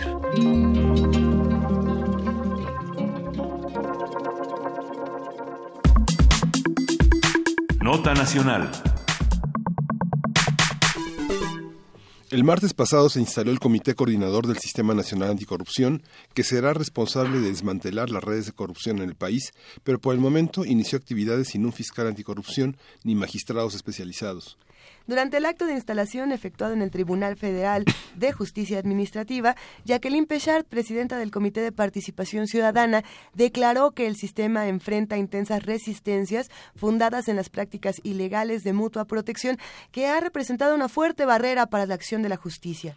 Sí, dice, sin un pacto anticorrupción que involucre a todas las fuerzas y actores políticos del país, caeremos en un ciclo interminable de revanchas y venganzas. Esto fue lo que advierte Jacqueline Pechard. Y bueno, nosotros vamos a hacer un análisis de lo que se presenta este martes, eh, qué se logró, qué falta y qué tanto eh, quedan respondidas las demandas ciudadanas. Todo esto nos lo responderá el día de hoy Janet Oropesa. Ella es investigadora del programa de investigación eh, de rendición de cuentas y combate a la corrupción. Janet, muy buenos días. ¿Cómo estás? Hola, ¿qué tal? Buenos días. Muchas gracias por, por la invitación. Al contrario, un gusto escucharte. A ver, cuéntanos un poco de cómo va este Sistema Nacional Anticorrupción hasta ahora. ¿En, qué nos quedamos de esta historia? Hola, ¿qué tal? Eh, bueno, mira, pues como ustedes bien lo dijeron, el martes se instaló el comité coordinador. Sí que va a ser la instancia que articula a las siete agencias del Sistema Nacional Anticorrupción. Eh, un poco como se dijo, ustedes ya lo mencionaron, eh, nació sin fiscal anticorrupción porque ahorita hay una coyuntura muy compleja eh, de la cual, si me permiten, me gustaría hablar, porque lo que se pensó con el sistema es articular el trabajo de todas las instancias que ya existen, ¿no? En realidad lo único que se creó fue el Comité de Participación Ciudadana y bueno, van a nombrar los magistrados, eh, pero incluso la Fiscalía Anticorrupción ya existía desde hace varios años, no ya se había pues, creado, eh, pero nace el Sistema Nacional Anticorrupción sin el fiscal, ahorita en medio de todo un debate, ¿no? Eh, eh, respecto que además de fiscal anticorrupción se necesita un cambio en modelo, ¿no? De por una fiscalía general, ¿no? Que también ya se creó y que lo que queremos es que se fortalezca, ¿no? Em, entonces, bueno, eh, platicarles todo eso, ¿no? Que, em, digamos, como ustedes saben, eh, se necesita, ¿no? Perseguir eficazmente la corrupción es uno de los elementos centrales, ¿no? Que buscamos, ¿no? Porque todos los días hay, digo, hay en los últimos meses sobre todo, ¿no? Escándalos de corrupción que involucran cantidades, ¿no? Eh, que incluso escapan a nuestro pensamiento, ¿no?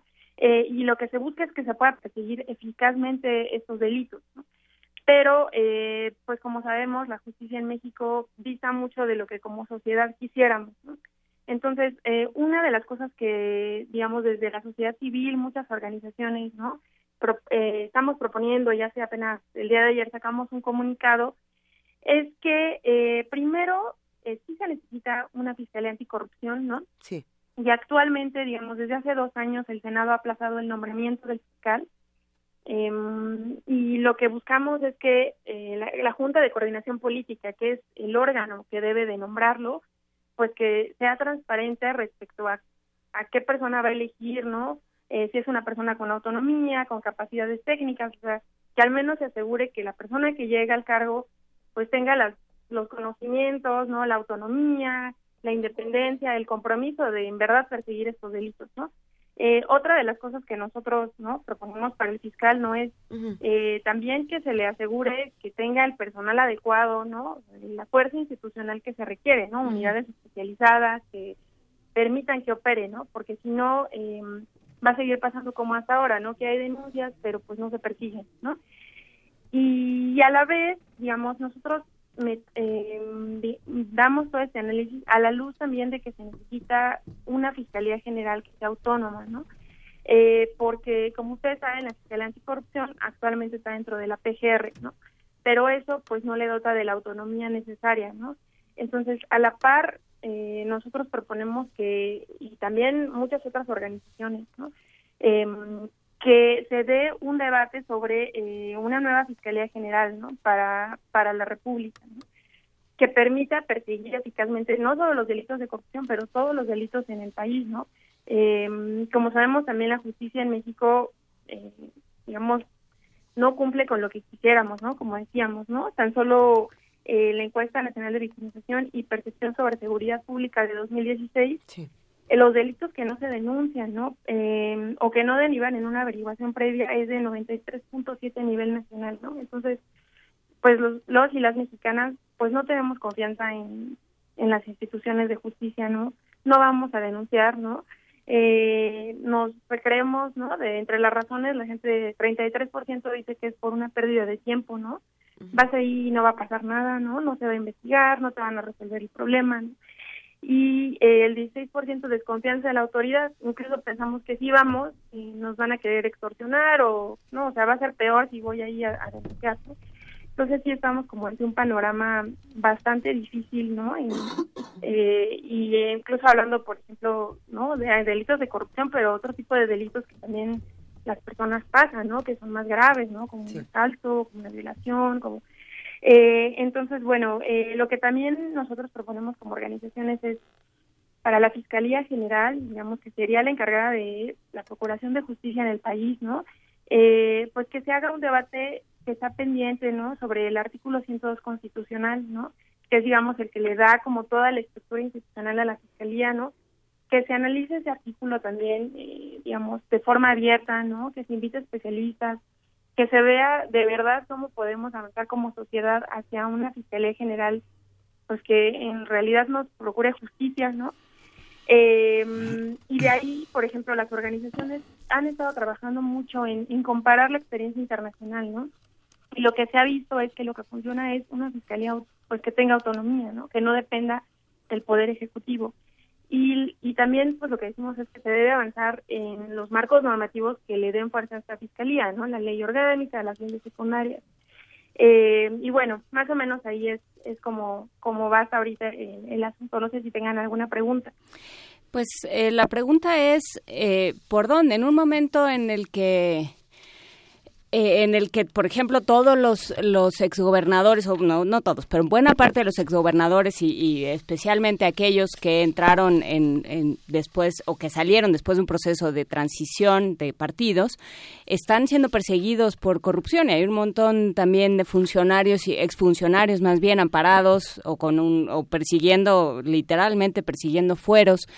Y, y qué y qué hacer eh, como como sociedad, o sea eh, ¿qué tanto, y sobre todo creo que iría por aquí mi pregunta, ¿qué tanto la forma en la que se instala esta fisca, este sistema nacional anticorrupción se puede tomar como una ventaja. ¿Qué balance, o sea, como, como algo bueno, qué balance se hace del potencial que tenía y, y lo que prometía este, este sistema, con qué nos quedamos?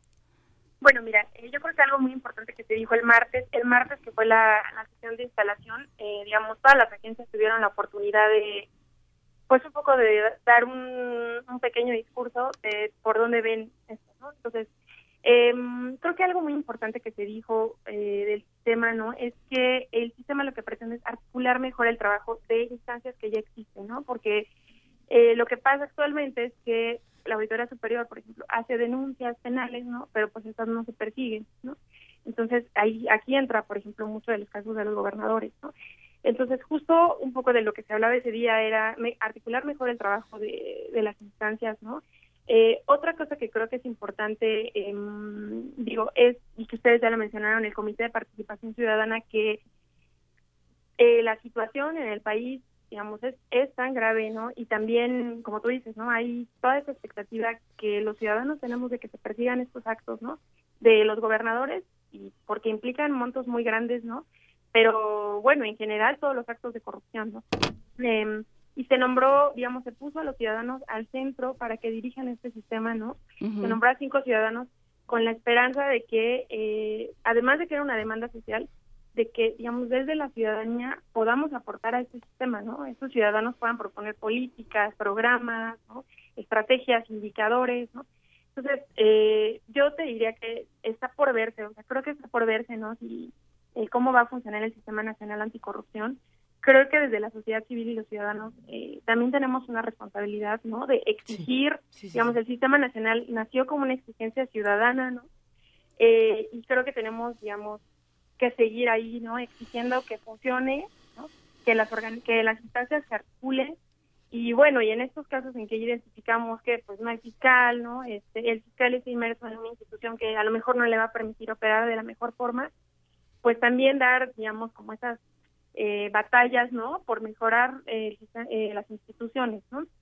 Creo que como tú dices, ¿no? Este, digo, los casos de los gobernadores son de lo más, digamos, que nos llama la atención, ¿no? Pero también en los estados, algunos de los funcionarios, los montos que se han desviado, pues han sido, digamos, bueno, le escapan de nuestras mentes, ¿no? Cientos de miles de millones de pesos, sí. que Exacto, ¿no? Y que además eh, muchas veces eran para el seguro popular, por ejemplo, ¿no? Esquemas de salud. Entonces, eh, creo que también nosotros como ciudadanos, pues tenemos que seguir ahí, ¿no? Insistiendo que funcione estas instancias, eh, que se persiga a los gobernadores, pero también que se como decía este, Jacqueline Pechard, ¿no? Son redes de poder que se han creado a lo largo de décadas, ¿no? y pues lograr que se desarticule que se desarticulen y que haya también todos estos cambios institucionales que se requieren pues para que haya justicia también, ¿no? Que es uno de los pilares fundamentales de, del sistema de corrupción. me, llama la atención, eh, Janet, que eh, participaste, Janet, en un foro que hubo en la Cámara de, Diputados, en el que participaron gente del Instituto de Investigaciones Jurídicas, Buscaglia, eh, con esta figura de la auditoría ciudadana. Tú proponías más bien una idea de transparencia y rendición de cuentas, que son parte de los mecanismos que preventivos que están organizados ya desde el gobierno mexicano. No sé, ¿cómo, cómo participar de una, una cuestión de prevención y cómo integrar a otros sectores? El sistema federal está muy acotado, pero tampoco existen mecanismos estrictos de participación del mundo empresarial. Coparmex ha hecho algunos acercamientos, algunos intentos, pero todavía faltan algunos otros organismos empresariales que se acerquen con mayor confianza a la relación con las instituciones. ¿Cómo prevenir y cómo, como se dice vulgarmente, ponerle dientes a un sistema que aparentemente es muy amenazante, muy persecutorio y, este, y, muy, y de castigo fundamentalmente, ¿no? ¿Cómo es esta ecuación entre castigo y prevención entre los diferentes sectores de la sociedad?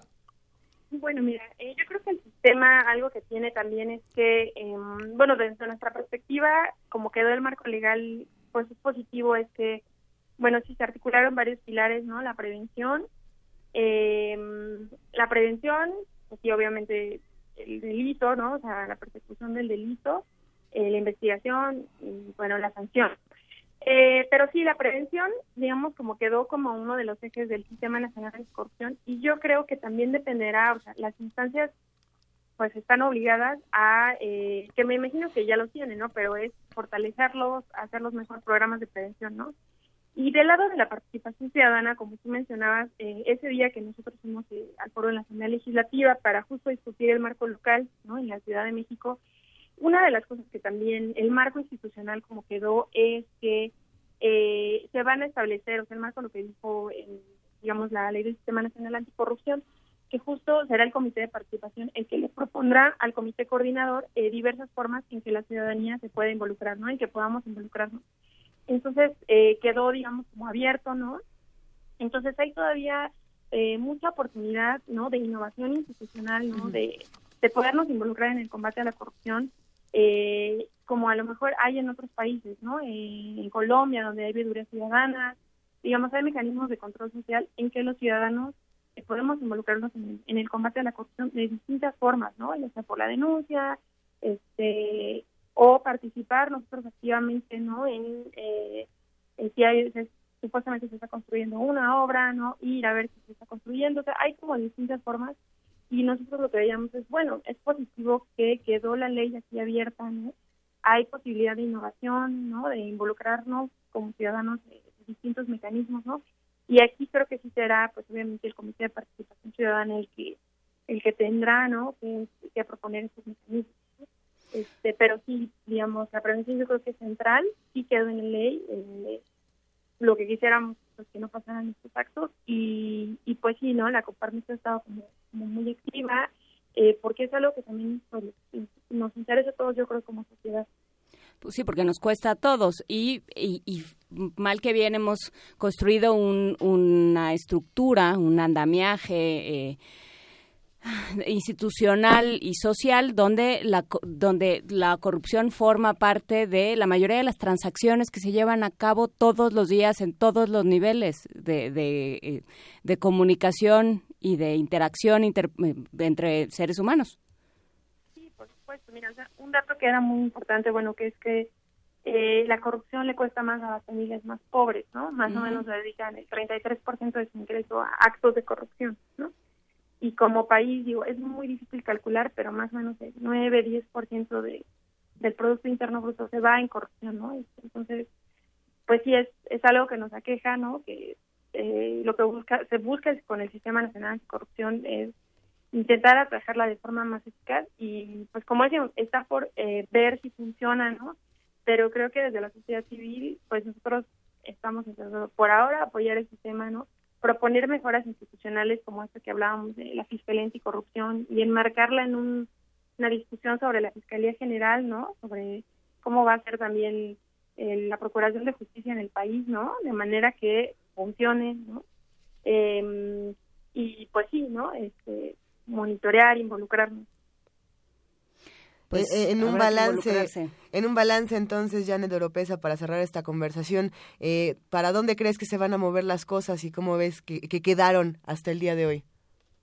Bueno, yo creo que de hoy, eh, con, con lo que empezaron, me parece muy importante. Eh, bueno, para que el sistema esté completo, creo que es importante que haya un fiscal anticorrupción, que se nombre pronto y que también haya transparencia de quién va a quedar en, pues, en esa institución que es tan importante, ¿no? Como tú decías, la persecución de los delitos, ¿no? Que día a día vemos, eh, y también que tenga los recursos institucionales necesarios, ¿no?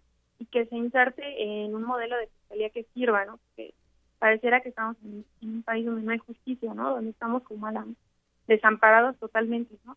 Entonces, eh, creo que sí es importante que el sistema quede completo, ¿no? Que se nombren los magistrados eh, y que empiece a operar, ¿no? Este, que, que, empiece a operar y que, ¿no? Este, logre perseguirlas de, manera más eficaz, ¿no? Pues sí, con, esto nos vamos a quedar. Janet Oropesa, investigadora del programa de investigación, rendición de cuentas y combate a la corrupción. Un gusto hablar contigo, hablemos pronto. Muchas gracias, hasta luego. Gracias. Eh, vamos a escuchar de las recomendaciones que nos hace Ricardo Peláez, a quien le mandamos un gran abrazo, esto de Yusu Ondur.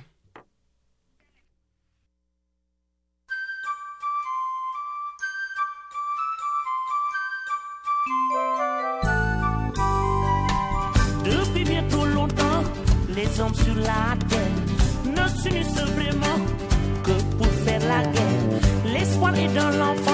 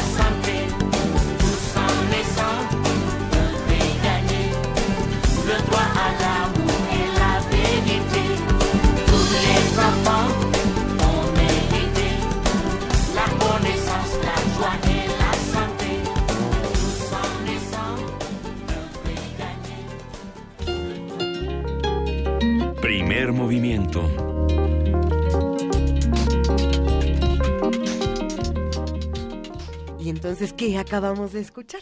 La Ronde des Écoliers du Monde del disco... ¿Cómo, cómo se llama la...? La, La Ronda de los, eh, de los Alumnos del Mundo. Qué maravilla. Eh, del disco Yosundur y sus amigos, que forma parte de la banda sonora de la película Kirikou. Kirikou.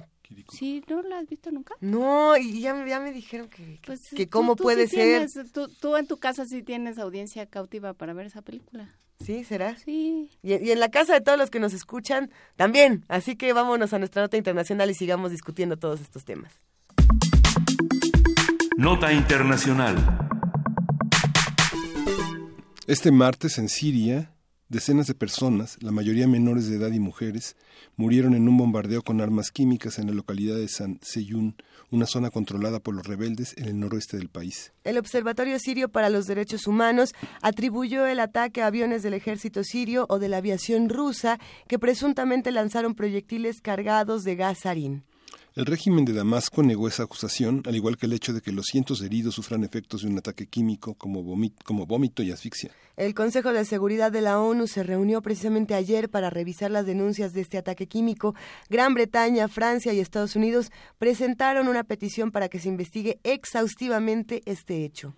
Por su parte, el gobierno de Rusia, aliado de Bashar al-Assad, calificó el documento como un texto categóricamente inaceptable. El Kremlin acusó a los rebeldes de haber ocultado armamento químico, mientras que Estados Unidos, Francia y el Reino Unido lo negaron. ¿Qué es lo que está pasando en Siria? ¿Qué es lo que está pasando con Rusia? ¿Qué es lo que pasa con todos los actores relacionados en este conflicto? Lo vamos a platicar con Benjamín Ruiz Loyola, profesor de la Facultad de Química de la UNAM. Muy buenos días, Benjamín, ¿cómo has estado? Muy buenos días a todos en la mesa y al auditorio. Pues he estado más o menos porque me pegó la influenza, pero ahí vamos. Eh, eh, esa será eh, o- otra cosa que vamos a discutir más adelante, querido Benjamín, que te mejores, pero cuéntanos un poco eh, de lo que ocurrió en Siria con estas armas químicas, de dónde salieron, qué son, qué fue lo que pasó. Mira, eh, de acuerdo con la sintomatología de las víctimas, con lo que pudimos ver en, en fotografías y en imágenes, Sí. es eh, casi 98% seguro que se trató de un agente neurotóxico. No podemos estar completamente seguros de que sea sarín, porque podría también ser BX, dado que los dos estaban dentro del arsenal químico de, de Siria. ¿De dónde salió? Es un poco difícil decirlo, porque supuestamente Siria desde 2013 entregó todo su arsenal a la Organización para la Prohibición de las Armas Químicas y ya fue destruido. Pero existen varias posibilidades. Una, que de alguna manera algún sector del, del ejército sirio haya ocultado parte de estas armas, no las haya declarado, no las haya entregado, para utilizarlas en eh, pues la ocasión que ellos creyeran pertinente. La segunda, eh, que no haya sido un sector del ejército, sino un pequeño grupo, quizá eh, bajo el mando del hermano de Bashar al-Assad, que es el, el que era directamente responsable de, el control del armamento químico. Eh, el hermano de Bashar al-Assad es un, un individuo que es mucho más violento que, que el actual presidente y que eh, pues habiendo ya perdido la eh, más bien habiendo ya recuperado la posición de Alepo pues estando muy cerca la provincia de Idlib pretenda por este medio empezar a rehacerse sin tomar en consideración todo lo que lo que implica esto en cuestión de derechos humanos, en cuestión de repudio a este tipo de metodología. Veo muy difícil que haya sido la aviación rusa la que lo haya hecho porque los rusos han estado cumpliendo, si no bien en tiempo, sí en forma, con todas las disposiciones de la Convención para la Prohibición de Armas Químicas. Entonces, esto, ese alegato de que los rebeldes ocultaban armas químicas y el bombardeo fue el que provocó su, su liberación es poco creíble por por dos razones porque si los rebeldes hubieran robado armas químicas las hubieran empleado de inmediato no no hubiera sido lógico que las robaran para guardarlas. No creo que tengan la capacidad técnica para fabricarlas ellos, aunque no es eh, tan difícil como, como parece. Entonces la situación es muy, muy compleja, muy complicada y interviene más la geopolítica que eh, la verdadera preocupación por las víctimas que lamentablemente otra vez son civiles, ¿no? En eh, esto de que interviene más la geopolítica tiene que ver con es mucho más fuerte, o sea, mucho más eh, está es la atención está más puesta en a quién le echan la culpa y de qué manera se capitaliza esto que, eh, que realmente impedir que vuelva a suceder y atender a las víctimas esto la atención a las víctimas se está dando el, el problema es ninguna de las partes está dispuesta a garantizar la seguridad de los inspectores de la Organización para la Prohibición de Armas Químicas que pudieran entrar para determinar con mayor seguridad qué fue lo que se utilizó esto y posiblemente el origen. Eh, ninguna de las partes está interesada en realidad en que se sepa a fondo qué fue lo que ocurrió. Y esa es una de las razones por las cuales Rusia hace uso de su derecho de veto, esta maldición que hace que el Consejo de Seguridad sirva para muy poco en casos como este eh, y, no se pueda avanzar. Si recordamos, no es la primera vez que Rusia hace uso del derecho de veto para bloquear acciones eh, de investigación o de o de castigo en contra de Siria por esto, pero en su momento Estados Unidos bloqueó eh, eh, en la década de los 80 del siglo pasado, bloqueó resoluciones que iban en contra de Saddam Hussein por utilizar eh, armas químicas en contra de Irán. Y después Estados Unidos bloqueó las resoluciones que permitían una una respuesta pacífica a la problemática planteada por Irak en 2003. Entonces, eh, es una maldición que tengan derecho de veto en contra de eh, una decisión mayoritaria que fuera más eh, aceptada por todo el mundo. Claro, y en este sentido, ¿cómo queda la ONU? Que eso es eso es lo más terrible de todo, que, que va perdiendo va perdiendo facultades va perdiendo facultades, va perdiendo credibilidad, va perdiendo eh, representatividad y va quedando más o menos como un monigote este, medio inútil, ¿no? La pregunta también es, ¿e-, ¿esto ocurría con la ONU a partir de este momento o cuánto tiempo llevamos ya perdiendo la credibilidad en la ONU en este sentido? Yo creo que eh, la credibilidad se está perdiendo por lo menos desde que empezó el conflicto en, entre Irak y Kuwait.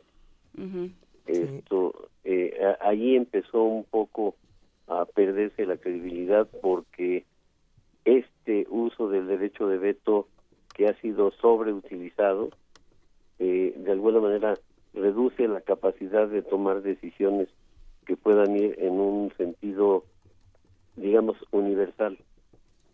Y deja a la decisión de los cinco países que tienen este derecho de veto el llegar en algún momento a ponerse de acuerdo y hacer lo que les dé la gana, ¿no? Sí, que eso es eso es lo que está sucediendo. Y sobre todo en un momento en el que eh, lo que sucede en Siria se convierte en una en una traspolación de lo que sucede en, entre Estados Unidos, Rusia, China y, Turquía, por hablar de cuatro actores, ¿no? Y lo que menos importa es el pueblo sirio. Y bueno, Bashar el Assad por otro lado también. el, el, el, el, problema es que nadie piensa en las víctimas, ¿no? Las víctimas son, desde el punto de vista político, daños colaterales que no hay que tomar en cuenta porque eh, no podemos volvernos sentimentalistas. Y el grave, el grave problema es que las posiciones de Rusia y Estados Unidos en este momento son posiciones encontradas. Sería muy difícil que Estados Unidos hiciera lo que lo que hizo en 2003 en Irak, irse por la libre e invadir, porque eso implicaría un enfrentamiento directo contra Rusia, que es el mayor apoyo de Bashar el-Assad, y eso implicaría pues el arranque de una tercera guerra mundial que nadie quiere, nadie desea, esto, pero que cada vez está más cerca, lamentablemente. Hay, hay un asunto que, que sale en redes sociales desde, desde que ocurre este, este ataque y que, que, es impresionante. Las imágenes, por supuesto, son desgarradoras. Y muchos dicen, bueno, este es el, el, el primero de, de, muchísimos ataques que se van a hacer con armas químicas. eh, y es el, el temor que se lee en, en muchas personas alrededor de todo el mundo. El asunto es en dónde, en dónde será el siguiente. Podremos ver más cosas como estas, podremos vivirlas. Eh, por Tenemos supuesto manera que nadie de quiere. Ajá, ¿Qué va a pasar con Porque este en teoría, asunto? como decíamos, ya habían entregado todo y había una serie de protocolos puestos en marcha. Ya vimos que no. Sí, pero pero hay una cuestión que, que lamentablemente no hemos estado completamente atentos a lo que está ocurriendo, porque si bien en 2013 eh, Siria decidió adherirse a la Convención para la prohibición de armas químicas y entregar sus armamentos, no ha dejado de emplearse cloro. O sea, este, recordemos que se ha venido empleando cloro de manera casi casi cotidiana, co- eh, casi constante. Eh, de esto hablamos hace un par de meses, ustedes y yo, eh, de la problemática que implica el uso de cloro, porque el cloro, pese a la gran toxicidad que tiene, no se puede prohibir porque tiene una amplia aplicación en procesos industriales y es la sustancia más empleada a nivel mundial para potabilizar agua este, matando microorganismos patógenos. Entonces, esto, esos ataques con cloro también son ataques químicos, son ataques con armas químicas. Recordemos que el primer ataque masivo con armas químicas se dio en eh, abril de 1915 en Ypres, precisamente cuando se liberaron toneladas de cloro. Entonces, eh, ese pequeño detalle hace que eh, olvidemos un poco o vayamos olvidando las graves consecuencias, ¿no? Precisamente hay quien dice, este es el primero de muchos. No, este no es el primero. Este es uno más de muchos que han venido ocurriendo desde 2003, 2013. Y a, y a partir de este momento tendremos que estar muy atentos eh, de lo que ocurre alrededor del mundo. Benjamín Ruiz Loyola, eh, ¿con qué podemos cerrar esta conversación? ¿Con qué reflexiones finales nos podemos quedar? Yo creo que la reflexión que podemos hacer es que todos tenemos que presionar de alguna manera en nuestros sectores, esto, presionar hacia nuestros gobiernos para que se tomen medidas a partir de Naciones Unidas y lo primero que se haga es reformar la Carta de Naciones Unidas y eliminar el derecho de veto. A mí me parece que eso es fundamental. Eso se puede modificar a partir de la Asamblea de Naciones Unidas, no tiene por qué pasar por el Consejo de Seguridad y quitarle eso al Consejo de Seguridad es devolverle la autonomía y la representatividad a todos los países miembros de Naciones Unidas, porque así como está el derecho de veto, los únicos cinco que deciden son China, Estados Unidos, Francia, Inglaterra y Rusia. Y, y, y yo pediría diría lo que lo que de alguna manera he venido pidiendo de manera insistente que eh, nuestras instituciones, nuestro sector químico en el país, nuestras universidades, nuestro gobierno se manifiesten en contra del empleo no solo del cloro, sino de cualquier sustancia química tóxica en contra de población civil inerme que no puede eh, de alguna manera protegerse contra esto. Pues eh, sí, queda hecha la reflexión y seguiremos hablando de esto. Eh, muchísimas gracias.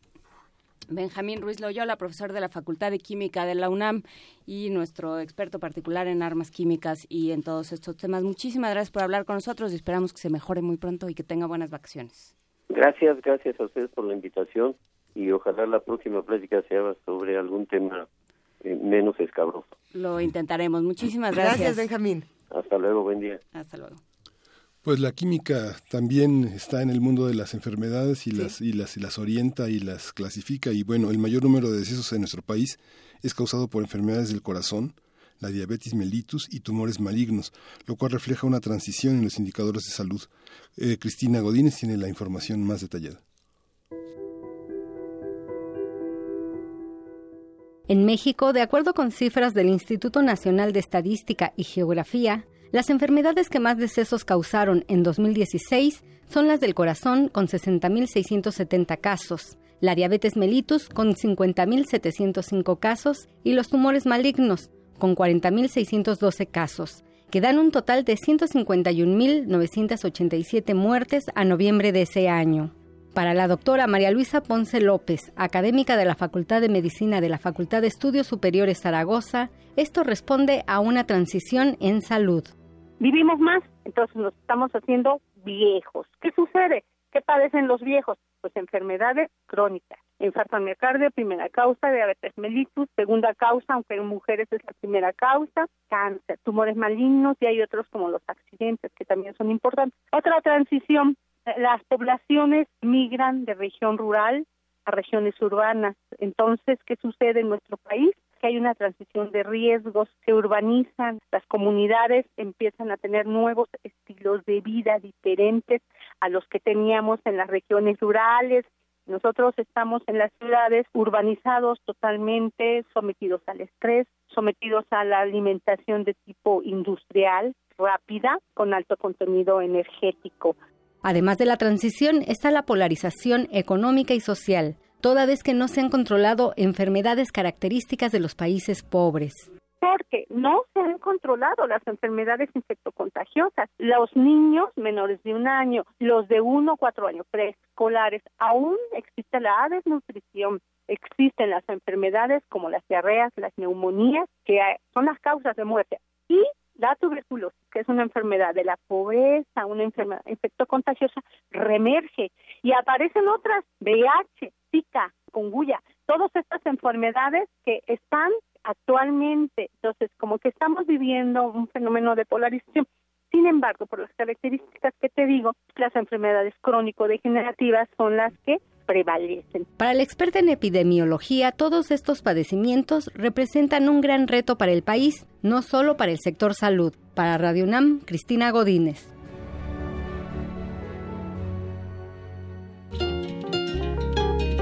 Primer movimiento.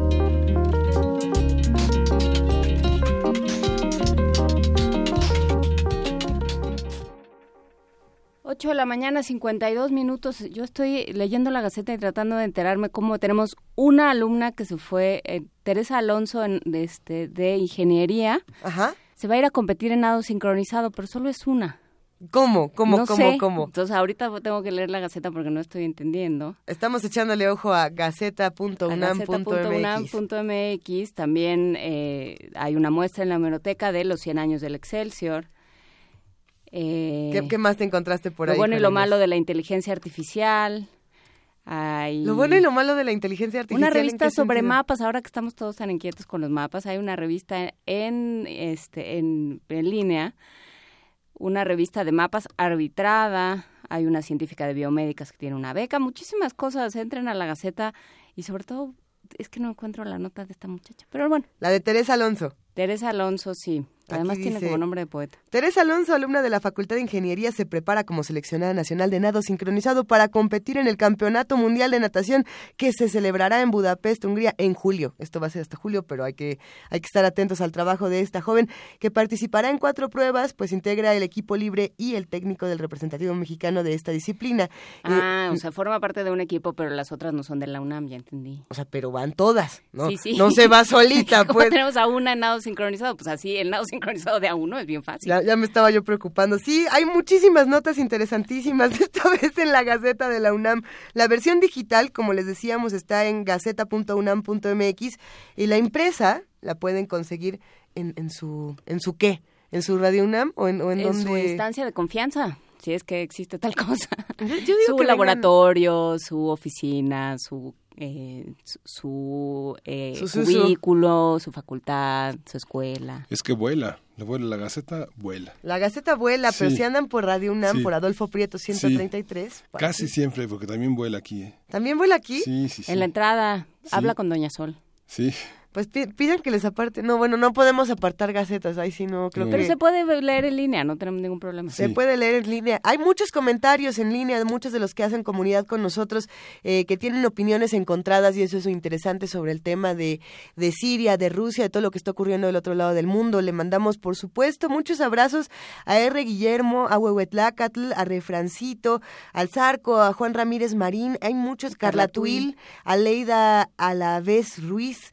¿Quién más nos escribe por acá? Javier Barrera, eh, Mayra Elizondo, por supuesto, que siempre nos escribe. Un abrazo para Mayra. Eh, y así. ¿Cómo sigues, Mayra? Porque la semana pasada, cuando te enfermaste tú, también ella se puso palita. Cuando me enfermé yo también, Mayra. Es que nos vimos, ¿verdad, Mayra? Y nos contagiamos los bichos. No, no es cierto, no, no nos vimos, pero ojalá que todos nos podamos ir conociendo a través de la radio y a través de otros espacios. A, a ver si pronto hacemos otra así en la sala Julián Carrillo, otra sesión de, de apapachos. Dice Frida que sí, no, no es cierto. Frida dice que vamos a escuchar música. A ver, estábamos con la curaduría musical de Ricardo Peláez, ilustrador, historietista y experto musical de muchos espacios. ¿Y qué nos trajo esta vez? Pues de era originalmente Bob- de Bob Dylan, dijo que era esta, Campanas de Libertad. Sí, Bueno, sí, sí, sí. Campanas de Libertad con Yosun Dur, Chimes of Freedom, una versión de la, de la canción de Bob Dylan.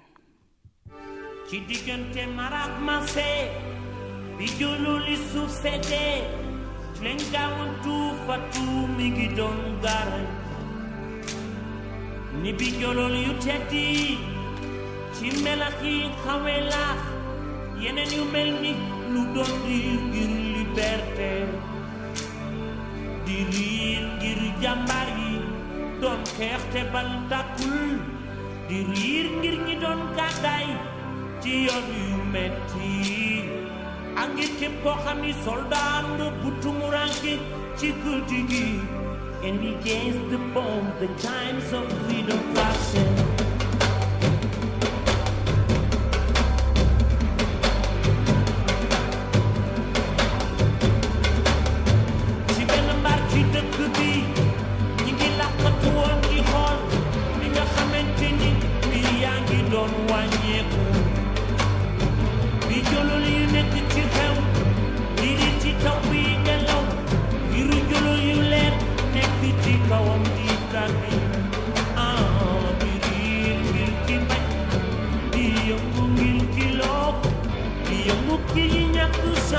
ñi ñu fàtte ñi woor di yëngu ngir ñi ñu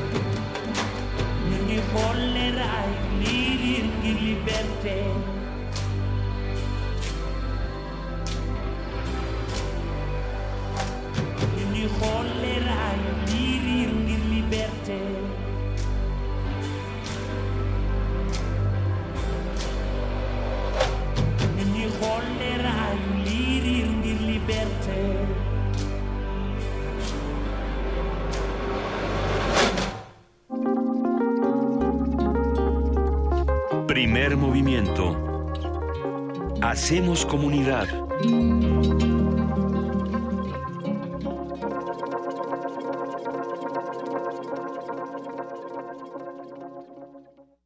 Corte informativo. La UNAM el rector de la UNAM, Enrique Graue, expresó la solidaridad de esta casa de estudios con el gremio periodístico del país y exigió el alto a la impunidad y el castigo ejemplar para los responsables de los tres periodistas asesinados en menos de un mes. Y decir la verdad e informar de ella no es una tarea sencilla ni exenta de riesgos.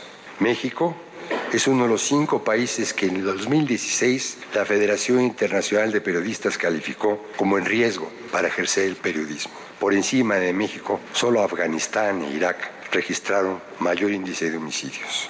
Y este inicio del 2017, México ha experimentado en los inicios más violentos. Hubo tres periodistas asesinados en menos de un mes. Sirva también este momento para solidarizarnos con el gremio periodístico y exigir el alto a la impunidad y el castigo ejemplar para los responsables. Hugo Delgado Granados fue designado director del Instituto de Geofísica del UNAM para el periodo 2017-2021 nacional. La Secretaría de Marina negó haber participado en los hechos ocurridos en Reynosa, Tamaulipas, donde resultó herida una pareja estadounidense. El secretario Francisco Soberón aseguró que los 100.000 operativos que realiza al año la dependencia son con total respeto a los derechos humanos. Sí estamos operando, estamos operando bien y estamos luchando eh, claramente en todas nuestras operaciones sean limpias, limpias y siempre a favor de los derechos humanos. La Procuraduría General de la República notificó a Petróleos Mexicanos el requerimiento para que comparezcan diversos funcionarios y exfuncionarios de Pemex en calidad de testigos a fin de continuar con el desahogo de las investigaciones del caso Odebrecht. El gobierno federal entregó la obra de ampliación y modernización del libramiento Cuernavaca Paso Express. La obra tiene 14.5 kilómetros de distancia y permitirá trasladarse de México a Acapulco en poco más de tres horas. La Comisión Nacional del Agua informó que durante el periodo vacacional de Semana Santa no habrá cortes en el suministro de agua potable en el centro del país. La Asamblea Legislativa aprobó la creación de la Agencia de Protección Animal de la Ciudad de México, la cual se encargará de promover la elaboración de políticas públicas, acciones y sanciones en la materia. Economía y finanzas. Agustín Carsten, gobernador del Banco de México, aseguró que el aumento generalizado de los precios en México es producto de una burbuja inflacionaria con efectos temporales que terminarán hasta 2018. La automotriz china Great Wall Motor estudia construir una planta en México. La construcción de la planta podría comenzar el próximo año y costaría alrededor de 500 millones de dólares. Internacional.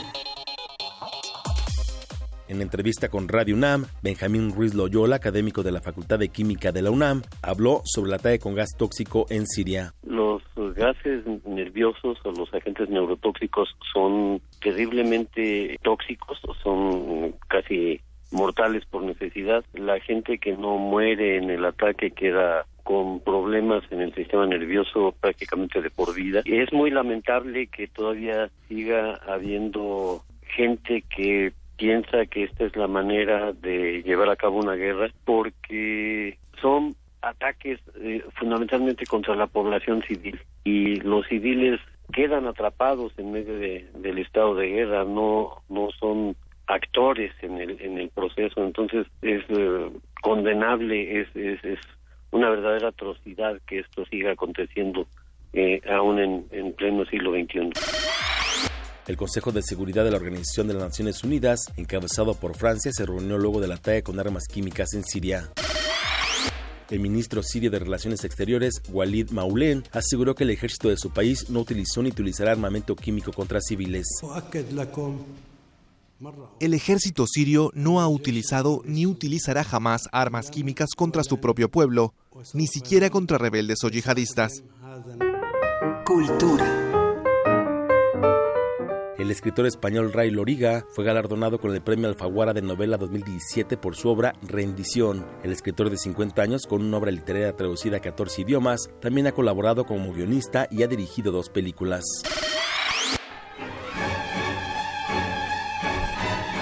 Un día como hoy. En 1971 falleció el compositor y director de orquesta ruso Igor Stravinsky. Una de sus obras más reconocidas, La consagración de la primavera, se estrenó en la ciudad de París en 1913. También es autor del Pájaro de Fuego y Petrushka.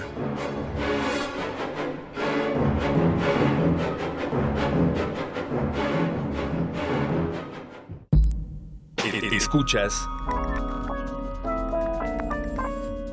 XEUN Radio UNAM.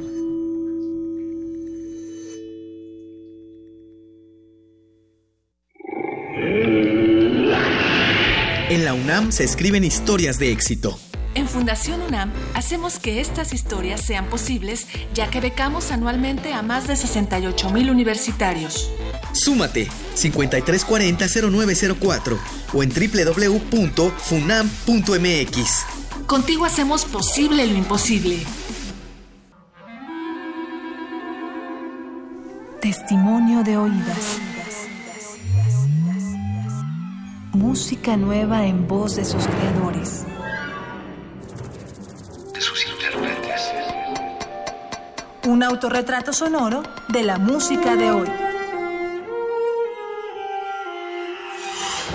Escúchanos por el 96.1 de FM los martes y jueves a la 1 a.m. o en su retransmisión los sábados y domingos también a la 1 a.m.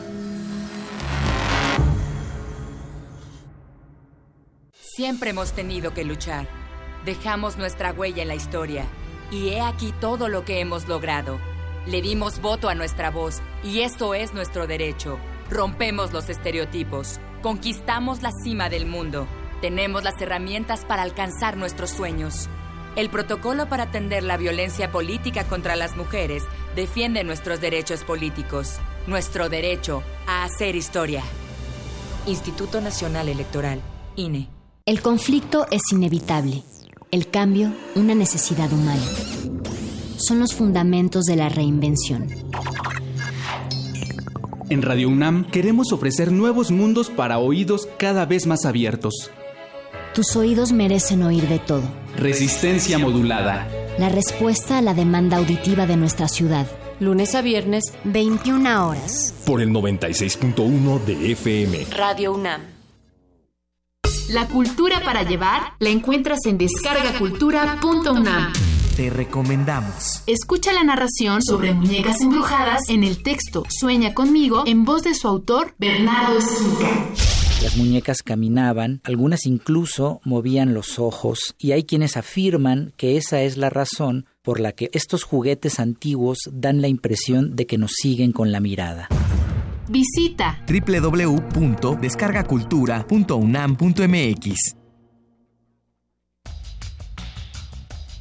Llega a México la exposición Tres siglos de grabado de la Galería Nacional de Arte de Washington, en la que se exhiben 144 obras de artistas como Jackson Pollock, Andy Warhol, Roy Lichtenstein, José Clemente Orozco y Diego Rivera, entre otros. La muestra puede visitarse en el antiguo Colegio de San Ildefonso, en la calle de Justo Sierra número 16, Centro Histórico de la Ciudad de México.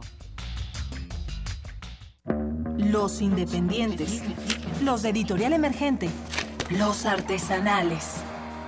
Aquí se reúnen las alternativas literarias, los otros libros. Tianguis de apoyo a la diversidad textual, del 28 al 30 de abril. Adolfo Prieto 133, Colonia del Valle. Entrada libre. Descubre novedades editoriales y llévate grandes sorpresas. Radio UNAM.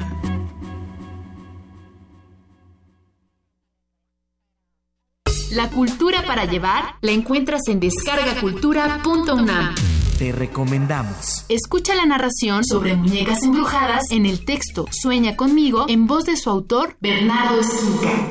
Las muñecas caminaban, algunas incluso movían los ojos, y hay quienes afirman que esa es la razón por la que estos juguetes antiguos dan la impresión de que nos siguen con la mirada. Visita www.descargacultura.unam.mx.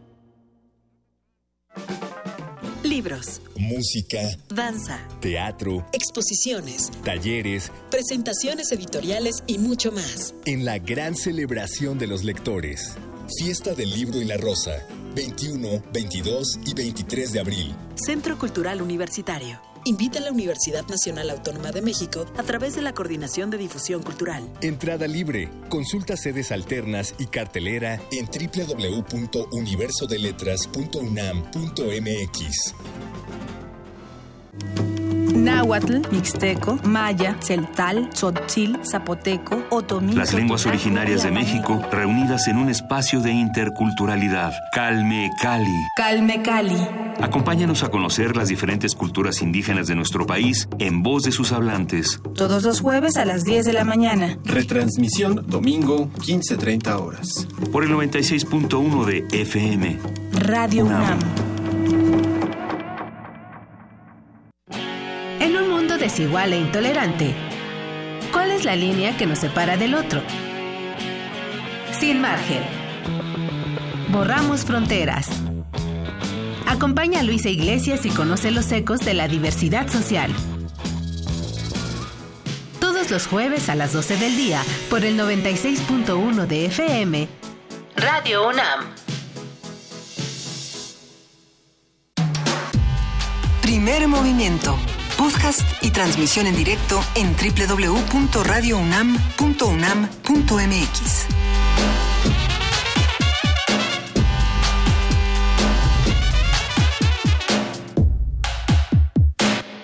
Ya son las 9 de la mañana con 12 minutos. Hoy es jueves 6 de abril y estamos aquí en primer movimiento todavía en esta tercera hora. Eh, estábamos hablando fuera del aire de para qué nos alcanza y para qué no nos alcanza, querido Pues Miguel sí, Ángel. sí, este depende a qué super vayas y a qué tianguis y dónde y cuánto y cuánto puedas invertir, cuántos miembros de la familia de- dependan de ti y cómo organizas esto. Este asunto de la canasta básica es complejo, eh, los precios aumentan constantemente, desde los gasolinazos hasta las muchas eh, reformas estructurales Sí. que han cambiado muchas cosas. Pero bueno, tenemos una nota de Sí, información. hay datos oficiales que dicen que el costo de la canasta básica se incrementó el 11.2% en el primer trimestre del año.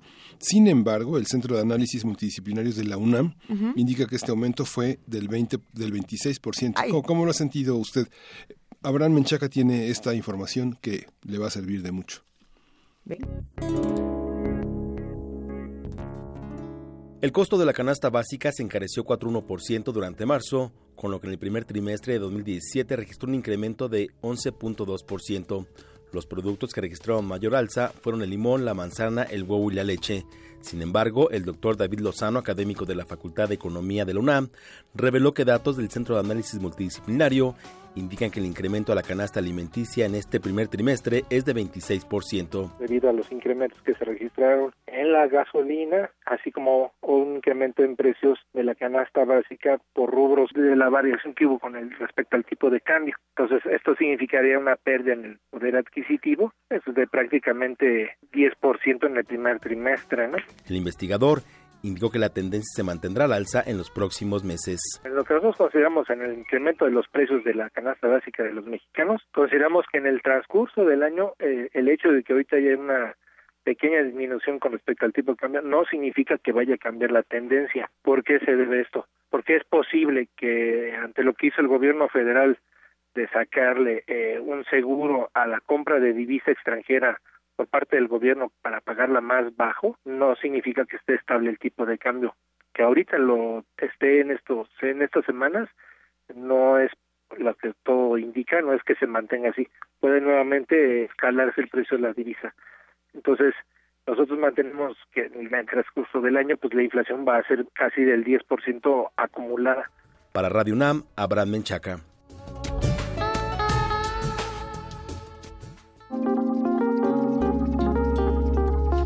Primer movimiento. Hacemos comunidad.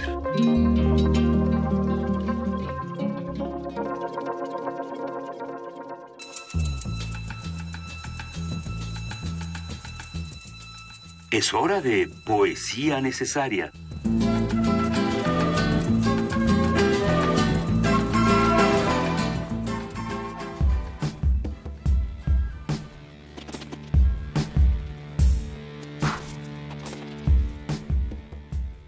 Este es el poema Memorias de Reptil de Marí Rojas Tamayo. La voluptuosidad de mi cuerpo ardiendo lentamente, reverberando bajo los rayos del sol contra la blanda arena. Estirarme, perezosa, y volver la otra mejilla. La increíble, inagotable sensación de subir, trepar, escalar, todo lo que sea subible o trepable o escalable, siempre hacia arriba, rumbo al cielo. La piel pegada a la corteza vegetal, su rugosidad arañando mi carne.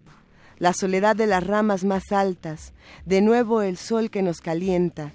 El amor por tenderme a dormir en las piedras, el placer por subir, por ocultarme, por multar, por mutar de envoltura si es preciso, el infinito goce de enroscarme, el saber apretar los anillos hasta el fin, el engullir lentamente, la digestión demorada de la presa, ese balanceo inconsistente cuando escucho un solo de flauta, la incansable búsqueda del veneno del saber, el no haber aprendido a guardar secretos, la pasión por las manzanas, el querer jugar a ser Dios.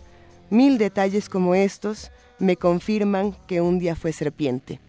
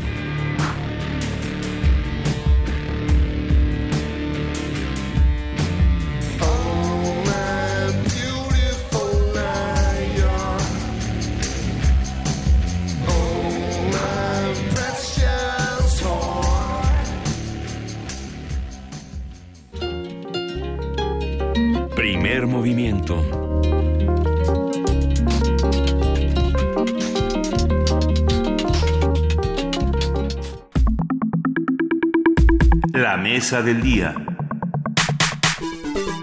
Antes de la mesa, antes de la mesa del día, Luisa Iglesias, ¿nos querías horrorizar? Con- ¿O invitar? con- ¿O a qué, qué querías hacer con nosotros? No, es que, a ver, estábamos hablando fuera del aire de Leonora Carrington y, y de los 100 años de Leonora Carrington que debemos festejar con, con imaginación delirante, como lo va a hacer precisamente la UAM, eh, que tiene una invitación eh, bellísima. De hecho, tenemos aquí todo, todo este este follito que estamos abriendo con, con imágenes con imágenes preciosas. ¿Cómo va a celebrar la UAM este asunto? Hay que acercarnos a la Galería Metropolitana en Medellín 28 en la colonia Roma del 6 de abril al 17 de junio de 2017. Eh, pueden visitarlo y bueno, eh, recordar a esta grandísima artista. Y lo que estamos recordando fuera del aire es eh, un relato, pero es que, que los radioescuchas nos ayuden para ver si podemos armarlo entre todos, que según según yo, lo había escrito Leonora Carrington, pero parece ser que no. Eh, tú encontraste más información al respecto, Juana Inés. Yo encontré que es de José Horta, se llama El cuento feo de las carnitas. El cuento feo de las carnitas. Francamente es espantoso, es de una señora que les da carnitas a los niños y no se las comen y entonces la- las carnitas hablan y entonces como no se las comen entonces hace carnitas a los niños. Una cosa muy Eh, espeluznante. Pero es que esta señora tiene una cajita con carnitas podridas que hablan. Este es uno de los recuerdos de la infancia que yo tengo de Leonora Carrington, pero si no lo escribió ella, lo ilustró en, en, en este otro caso. Habrá que buscarlo, eh, porque además tenemos un link, pero no estoy segura de que sea este. Busca, eh, bueno, léelo y vemos si, si no seguimos buscando. ¿Quién era el otro posible autor, Juana Inés? José Horta.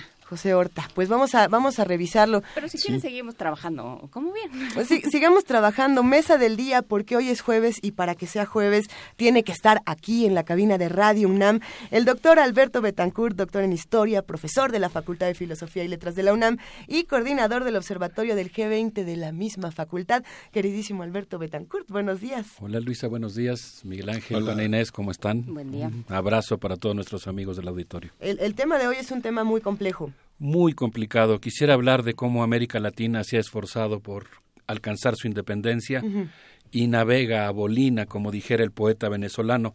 Me gustaría retratar cuatro perspectivas respecto a la aguda crisis eh, que enfrenta actualmente Venezuela, acosada internacionalmente y en, con serias turbulencias internas.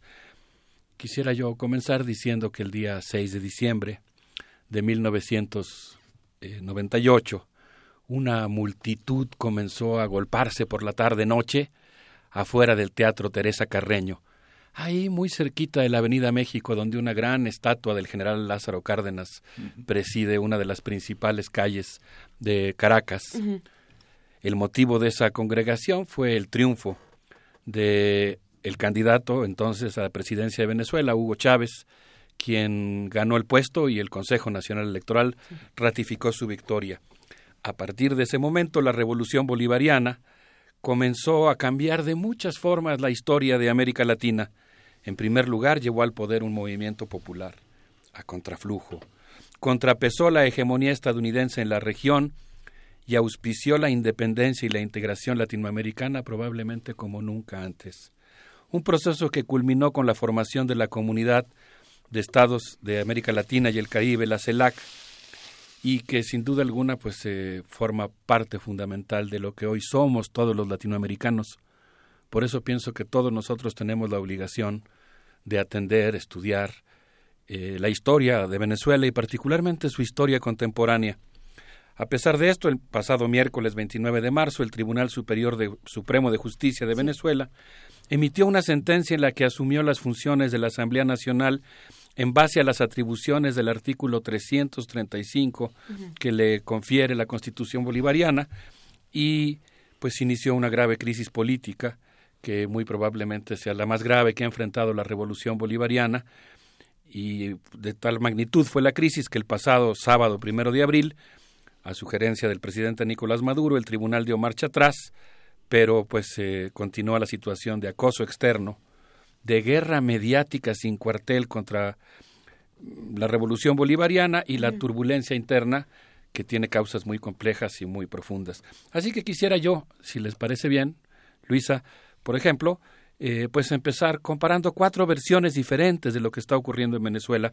La primera es de un colega, eh, amigo, historiador, Tomás Estraca. Él sería lo que yo llamaría opositor moderado. Creo que estuvo con nosotros en algún momento. Eh, o sea, vamos a ver todas las posturas que hay. Yo, yo tengo una postura, digamos, un poco más menos crítica que él, pero me parece que es un historiador muy riguroso y me parece muy importante contar con su opinión. El historiador Tomás Estraca pronunció un discurso el 23 de enero pasado en la Asamblea Nacional para conmemorar la caída del dictador Marcos Pérez Jiménez, ocurrida en 1958. Es decir, lo que voy a citar de él, él lo leyó ante la Asamblea Nacional. La historia de la lucha por la democracia, afirmó, se vuelve más importante en el contexto de una situación en la que muchos venezolanos se acuestan sin comer, pierden a un ser querido por la violencia o se frustran por no poder conseguir una medicina. El encono entre chavistas y opositores es una paradoja para un pueblo, y él cita una frase, para es una paradoja para un pueblo que ama, sufre y espera. Termine la cita, que los políticos se pongan de acuerdo para lograr que la gente viva cubriendo lo estricto. El día de hoy, dice, dijo Tomás Estraca en aquella ocasión, ante la máxima tribuna de Venezuela, el 80% de los venezolanos piensa que la democracia es el mejor de los sistemas sociales. Creo que esto es muy importante decirlo porque, como decía el historiador venezolano Germán Carrera Damas, es mucho más interesante hacer la historia de una sociedad que hacer nada más la historia de sus políticos. Y la sociedad venezolana es una sociedad donde el valor de la democracia está profundamente arraigado podríamos decir, y es lo que señala Tomás Estraca, en todos los bandos. Eh, en su artículo, por otra parte, este es un complemento a lo que dijo ante la, ante la Asamblea, en un artículo publicado en la revista Nueva Sociedad, dijo que la solución a la crisis debe venir de la negociación. El historiador venezolano recordó que el 20 de octubre de 2016 el gobierno de Venezuela anuló la petición de un referéndum para consultar si Nicolás Maduro debería o no continuar en el poder. En ese momento, la Mesa de Unidad Democrática fue acusada de presentar firmas falsas y quedó en riesgo de perder su registro. En aquel momento, el Vaticano intervino y ayudó a establecer una mesa de diálogo con la oposición que se desactivó fugazmente, eh, que se desactivó rápidamente y que permitió que la crispación volviera nuevamente a la escena política. Eh, señala Tomás Estraca, sería la última idea que yo quisiera mencionar, que en aquel entonces el presidente invocó una ley de 1965 exigiendo que la Mesa de Unidad Democrática y los demás partidos demostraran que cuentan con al menos el 0.5% de ciudadanos en sus filas, pero tenían que hacerlo en un periodo de 48 horas y solamente ante 360 puntos en el país. Es una tarea francamente imposible. En ese contexto, dijo Tomás Estraca, el Partido Comunista de Venezuela y el Partido Patria para Todos, ambos aliados del Partido Socialista Unificado de Venezuela, también perderían su registro y el PSUV iría solo a las elecciones. En ese contexto, pues evidentemente el gobierno venezolano estaría cometiendo un error. El pasado 20 de febrero, el Buró Político del Partido Comunista de Venezuela decidió irse a la ilegalidad, aun cuando su periódico Tribuna Popular denunció que existían intenciones golpistas por parte de la derecha y sus aliados en el exterior. Entonces quisiera enfatizar aquí que Tomás Estraca está señalando un elemento que es muy importante, que es que la solución a la crisis política en Venezuela tiene que ser producto de la negociación. Lo está diciendo desde una postura que yo llamaría oposición democrática moderada, pero me parece muy sensato, en este contexto en el que la guerra mediática contra Venezuela tiende a atizar el odio y promover los estereotipos, decir que existe dentro de la oposición un sector que plantea esta salida moderada. Si les parece bien, me gustaría que escucháramos un aspecto que tiene que ver con la política internacional de Venezuela, un rasgo, desde mi punto de vista, absolutamente positivo e importante para América Latina. Vamos a escuchar las declaraciones de Nicolás Maduro cuando Donald Trump ofendió al pueblo de México. América Latina y el Caribe, la CELAT, debe alzar su voz por los migrantes mexicanos que acaban de ser amenazados por una expresión de Donald Trump. Desde Venezuela levantamos nuestra voz, yo como presidente de Venezuela, de la Venezuela de Bolívar y de Chávez, levanta su voz en defensa del pueblo de México, ofendido por este magnate, por este pelucón, es un verdadero pelucón, Donald Trump. ¡Qué indignación! Quien se mete con México se mete con Venezuela. Quien se mete con los mexicanos se mete con los venezolanos. Repudio total a las declaraciones de Donald Trump. Bandido, ladrón, ¿cómo te vas a meter con nuestros hermanos de México? Que bastantes perseguidos y explotados son por ustedes.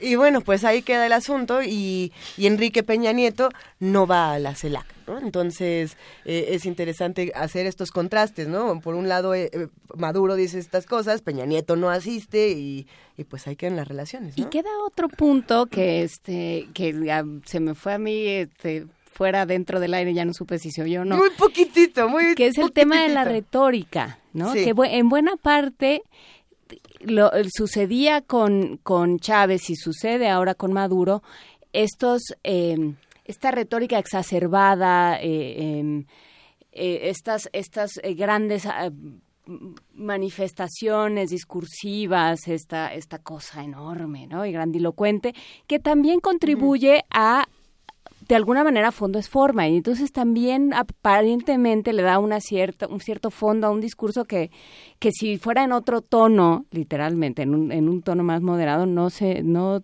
provocaría tanto.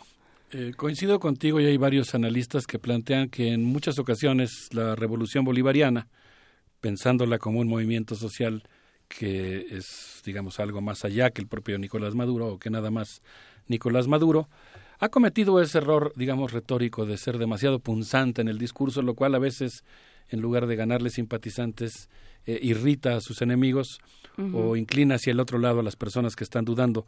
yo, yo quisiera en este caso, sin embargo, eh, señalar la importancia que tiene el hecho de que el presidente de Venezuela haya ofrecido la solidaridad de todos los países integrantes de CELAC para defender a los migrantes mexicanos.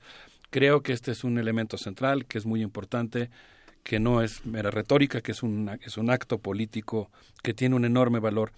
Y si les parece bien, me gustaría ahora hablar de la postura de Ignacio Ramonet, quizá el más elogioso hacia el actual gobierno venezolano, eh, director de Le Monde Diplomatique, quien en un texto llamado Las diez victorias de Nicolás Maduro en 2016 señaló que al inicio de 2016 la situación del gobierno venezolano era apremiante. La oposición arrasó en las elecciones legislativas efectuadas en diciembre de 2015. Los precios del petróleo estaban por los suelos y el gobierno estadounidense puso a Venezuela en la lista de las amenazas a la seguridad estadounidense. Venezuela enfrentaba una auténtica guerra mediática destinada a tirar a un gobierno electo democráticamente. Aunque claro, dice Ramonet, y esta parte a mí me gusta mucho, vivimos en la era de la posverdad. No importa si lo que decimos es cierto o no, lo que importa es el rumor que logra imponerse en la esfera mediática. Se puede mentir con impunidad, dice Ramonet. Con la revolución bolivariana, el acceso a la canasta básica, señala el director de Le Monde, pasó del 35% al 85% de la población. La infraestructura hospitalaria se multiplicó en 3.5% y el gasto en salud humanista creció 10 veces. Antes de la revolución, solamente el 10% de los jubilados Miguel Ángel tenían pensión, ahora la tiene el 90%. El aumento de la demanda y el acecho contrarrevolucionario provocaron el bachaqueo, una especulación galopante con los precios de los alimentos. Mientras escaseaban los dólares, muchos empresarios compraron alimentos a precios populares y los, y los vendieron. Aquí viene, yo, yo creo que tenemos que hacer una lectura de lo que está ocurriendo en Venezuela que aspire a, a, digamos, retratar la complejidad de la sociedad y de la historia política venezolana. Yo creo que ha habido ocasiones en las que el gobierno de Venezuela actúa con soberbia, eh, descalifica a sus opositores generando estereotipos, pero creo también que ha habido ocasiones en las que, y muchas, en las que la oposición hace lo mismo. Aquí, por ejemplo, Ignacio Ramonet señala que después de su triunfo en las elecciones de 2015, la oposición se ensoberbeció tanto que se atrevió a desafiar los dictámenes y las sentencias del Supremo, del Tribunal Supremo de Justicia, por lo que se colocó en desacato y perdió su oportunidad de hacer valer su triunfo electoral y su mayoría política. Pero digamos, aquí hubo también un error de la Asamblea que actuó con esta soberbia. Eh, en este caso, en su prisa por derribar a Maduro, la oposición violentó el artículo 72 sobre el procedimiento para emplear triunfo como una especie de cheque en blanco que le autorizaba a desafiar la legalidad. Yo como, eh, digamos, eh, amante del pueblo venezolano y como observador de su historia política, me he dado cuenta que eso es muy interesante de la sociedad venezolana. No expide cheques en blanco tan fácilmente. A veces eh, puede haber alguien que está en contra del chavismo, como ocurrió en el caso del 11 de abril de 2002, un opositor al chavismo que cuando ve que le están dando un golpe de Estado, sale a las calles para que se restaure la democracia, aunque no esté de acuerdo con, con Hugo Chávez. A veces hay gente que está de acuerdo con Nicolás Maduro o con la revolución bolivariana, y si éste toma una medida autoritaria, sale a las calles y protesta contra el acto autoritario. Así se mueve el péndulo de la balanza en la sociedad venezolana. Es decir, es una sociedad muy atenta, que está viendo quién comete los errores respecto a la democracia. En este caso, dice Ignacio Ramonet, fue la Asamblea y señala que en el terreno internacional Nicolás Maduro obtuvo en 2016 tres importantes victorias.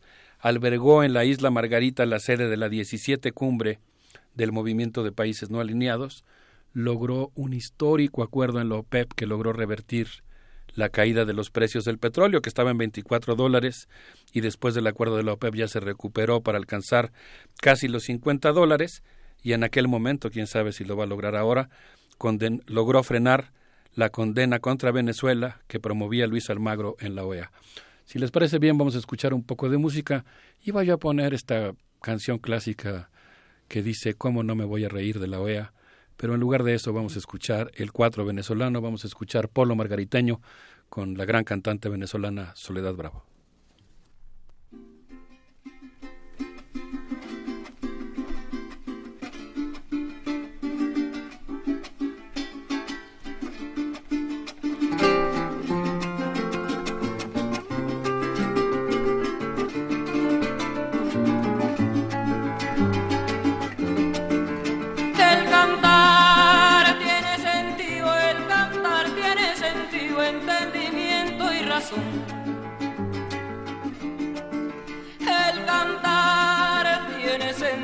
Y el cantar tiene sentido, entendimiento y razón.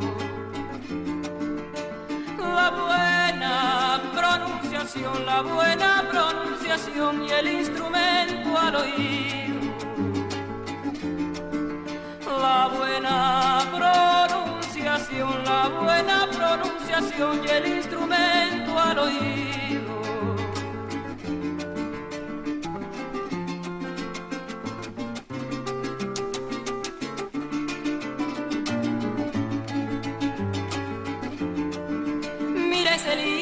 Que el tiempo lo consume y una fuente que lo hace florecer. Mira ese lirio que el tiempo lo consume y hay una fuente que lo hace florecer.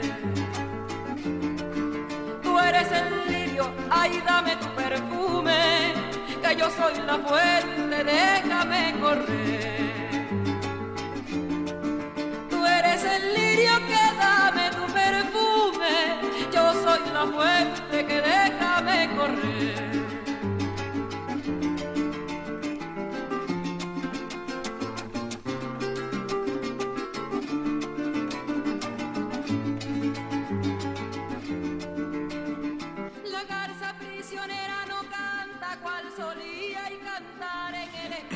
Y bueno, estábamos hablando precisamente fuera del aire de, de todas las las cosas que se saben, las que no se saben, las que los medios eh, se han encargado de torcer tantito, de las que no. Eh, ¿Qué, qué pasa? Eh, Juana Inés, estabas planteando el tema del desabasto fuera del, del aire. Sí, esto que se, ha, que se ha cubierto mucho, yo un poco como abonando a la, a la discusión, decía, bueno, ¿qué, ¿qué pasa cuando tienes estos índices de canasta básica, pero, pero tienes desabasto tanto de medicamentos como de, como de alimentos y de productos como se ha documentado en diferentes medios. ¿Cómo, ¿Cómo sobrellevas eso y cómo lo sobrellevas en una economía tan petrolizada también en este momento?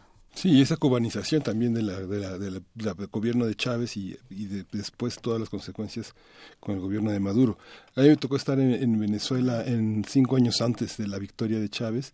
Hubo una, una, una delegación que invitados a México, estábamos Karen Boullosa, José María Espinaza, Christopher, y volaron sobre el Hotel Hilton, el Caracas Hilton, donde van todos a las 12 del día vestidos de, con trajes de noche, los venezolanos, este, pues, los aviones de Chávez, que días después lo encarcelaron por el golpe de Estado, y ahí se generó, este, se pudo poner en contacto muchísima gente a través de un periódico que estaba bastante democratizado entonces, el periódico El Nacional, que había formado un periódico muy, muy, este, muy plural, y le dieron a Chávez un enorme el privilegio de la duda. Gran parte de la intelectualidad venezolana y sectores populares, sectores de una izquierda que siempre estuvo amordazada después del gobierno de Jiménez, eh, dándole el privilegio de la duda, pero después fue la gran decepción, ¿no?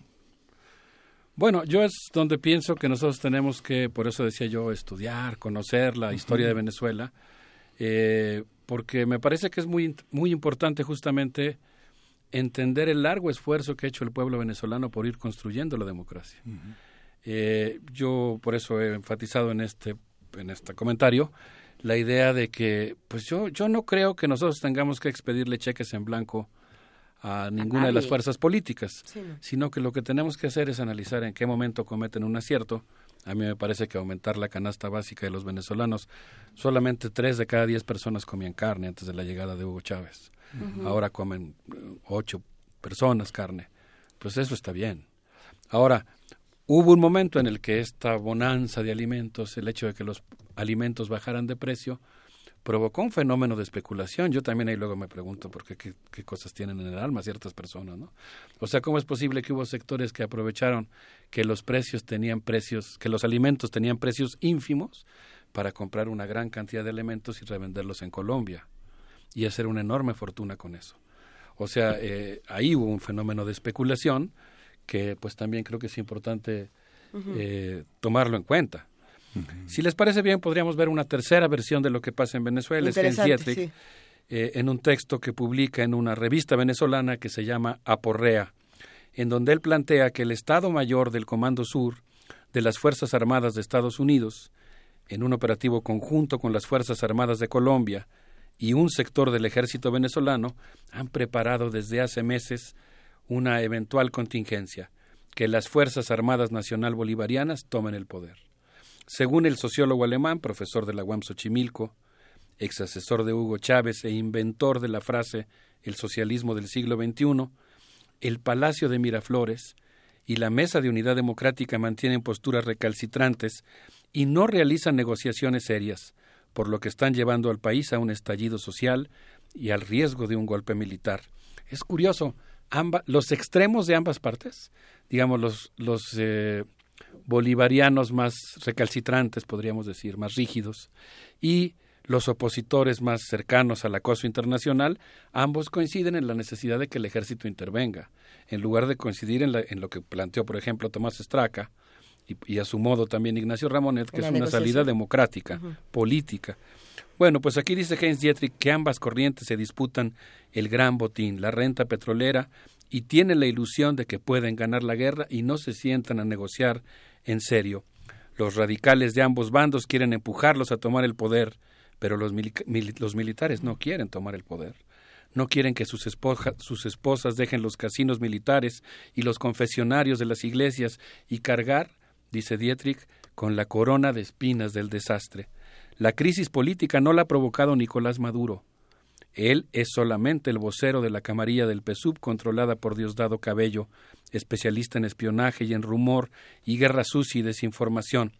La única solución, dice Dietrich, sería la creación de un nuevo partido de centro izquierda que, recuperando el, mejor espíritu de la revolución bolivariana, asuma la responsabilidad de reconocer los errores y muestre la viabilidad política de evitar que Venezuela sea engullida por el Fondo Monetario Internacional y sucumba ante el ascenso de la oposición neoliberal. Entonces, lo que plantea Dietrich, es una tercera posición, es es necesario rectificar algunos errores, mantenerse en una postura democrática, pero sobre todo demostrar que hay otra salida que la capitulación ante este asedio internacional. Si les parece bien, creo que deberíamos escuchar las palabras del presidente de México, Enrique Peña Nieto, y su contraste. opinión. Yo, bueno, vamos a escuchar la opinión y ahorita algún ¿Es, comentario es al respecto. absolutamente indispensable? Venga. Pues a mí me parece importante porque quiero contrastar. las orejas y hacer la, la, la, la, la, la. Vamos Yo, a ver. yo quiero contrastar lo que dijo. Maduro con lo que dijo el presidente. está de muy México. bien. Está muy bien. En las últimas semanas El gobierno de México ha expresado su preocupación por el deterioro de la normalidad democrática en Venezuela y ha promovido, en el marco de la OEA, que sean los propios hermanos venezolanos, a través del diálogo, quienes construyan el camino de reconstrucción de la democracia.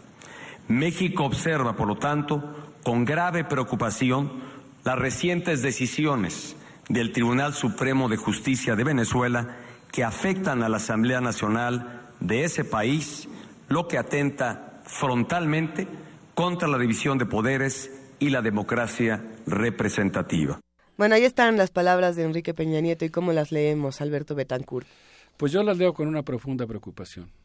Yo creo que el gobierno mexicano tiene la obligación de respetar la constitución política de los Estados Unidos mexicanos y la constitución política de los Estados, de los Estados Unidos mexicanos dice muy claramente, voy a citarla textualmente en su fracción décima, que el titular del Ejecutivo debe conducir la política exterior de México observando los siguientes principios normativos.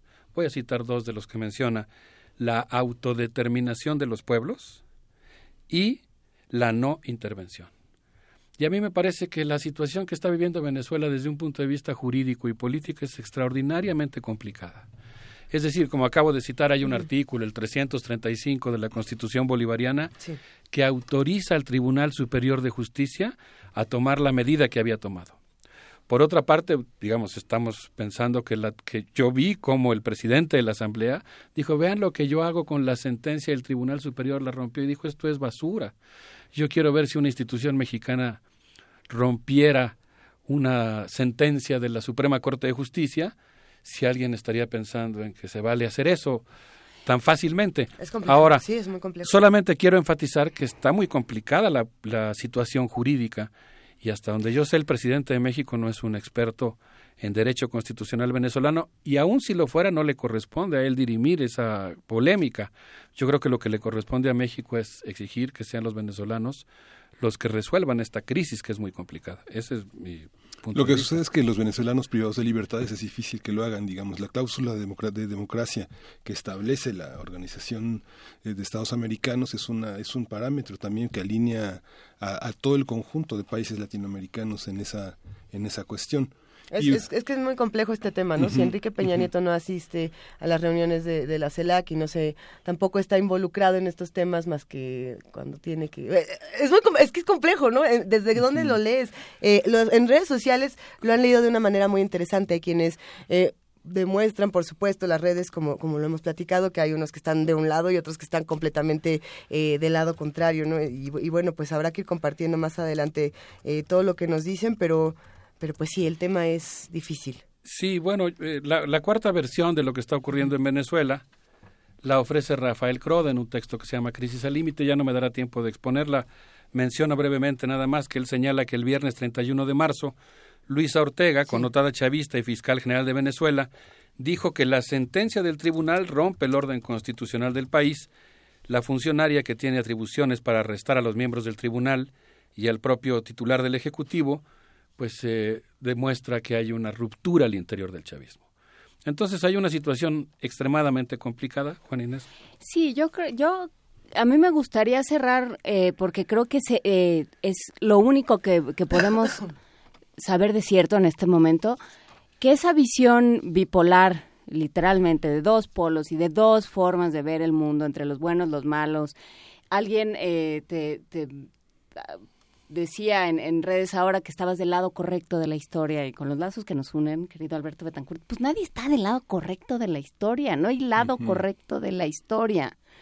O sea, yo creo que si algo hemos aprendido en estos últimos años, en estos últimos meses, que han sido brutales en términos de reflexión de dónde estamos parados, en qué creemos y, y de qué lado nos, nos ponemos todos los días frente a todo lo que sucede, es nada es tan sencillo. No hay respuestas fáciles, no hay dogmas ni doctrinas que nos sirvan. Todo lo que pensábamos que era muy sencillo y que nos explicaba el mundo se nos está desdibujando y, creo que no hay manera de tener una verdad y de pensar que ya la tenemos y, y- no, ¿no?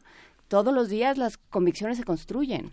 Sí, y esa visión que tienes de hacer una visión de varias versiones, me parece que es la que la, la que promueve, promueve primer movimiento, México, este, ver al mundo desde la universidad, me parece que es el registro de varias versiones. Lo que sucede es que, ¿para qué nos sirve en México? ¿no? La falta de desarrollo de una izquierda en Venezuela después de la dictadura de Jiménez y de este gobierno impuesto por la Asamblea, este, después de ese mundo que es un poco, la visión que se tiene en Venezuela de Jiménez es un poco como la de Porfirio Díaz por toda la obra de infraestructura que realizó, la carretera La Guaira-Caracas, este, los hospitales, toda la infraestructura, generó una, una visión perezjimenista en Venezuela que es muy fuerte y que la izquierda debilitada, que no es la mexicana, con movimientos de médicos, maestros, ferrocarrileros, el 68, el 71, ha, ha generado una izquierda, el feminismo, ha generado en México algo que Venezuela nunca tuvo en la segunda mitad del siglo XX, que es una izquierda llena de logros sociales, que esa desigualdad que es impresionante. Quien haya estado en Venezuela en las últimas tres décadas verá que no hay unas barreras económicas tan fuertes entre los ciudadanos y, y, y los ricos alemanes, italianos, beneficiados de esa migración que en el 58 hubo. ¿no? Desde que estaba yo preparando el tema estuve muy consciente de que es, es un tema muy complicado, uh -huh. muy polémico eh, espero, no sé cuál sea tu opinión, Juan Inés, pues haber eh, contribuido a una reconstrucción de un retrato sofisticado, complejo uh -huh. de lo que está pasando en Venezuela, que trate de superar estas visiones, digamos, sobre ideologizadas y fáciles, uh -huh. como si fuera muy, como si el bien y el mal estuvieran nítidamente distribuidos, cuando en realidad estamos hablando de actores políticos que encarnan valores contradictorios, pero sobre todo yo lo que enfatizaría como parte del relato que creo que tenemos que construir en ambos bandos uh -huh. hay fuerzas heterogéneas. Es decir, el chavismo está compuesto por muy diferentes fuerzas. Acabo de mencionar dos que acaban del sí. Partido Comunista y el Partido Patria para Todos, por poner un caso, que se están alejando del Partido Socialista Unificado de Venezuela. Haríamos mal en imaginar que el chavismo es solamente una fuerza. Sí, cuando al menos yo estoy mencionando tres partidos políticos.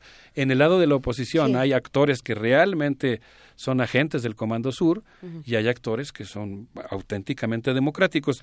Yo solamente quisiera decir que aquí desde la ventana eh, que voltea a ver Arturo González, nuestro capitán del barco que nos saca al aire, está la eh, estatua del gran poeta venezolano Andrés Eloy Blanco. Sí.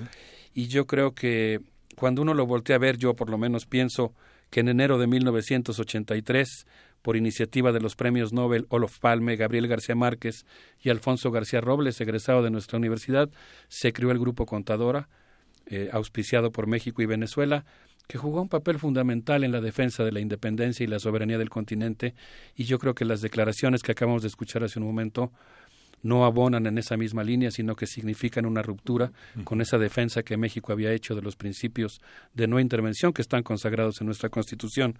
Con el hoy blanco yo me despido diciendo que de las Antillas regresa la balandra con Bolívar patrón y con las velas nuevas y los dientes de sable. Un abrazo para todos. Gracias, Gracias Alberto Betancourt. Nos despedimos.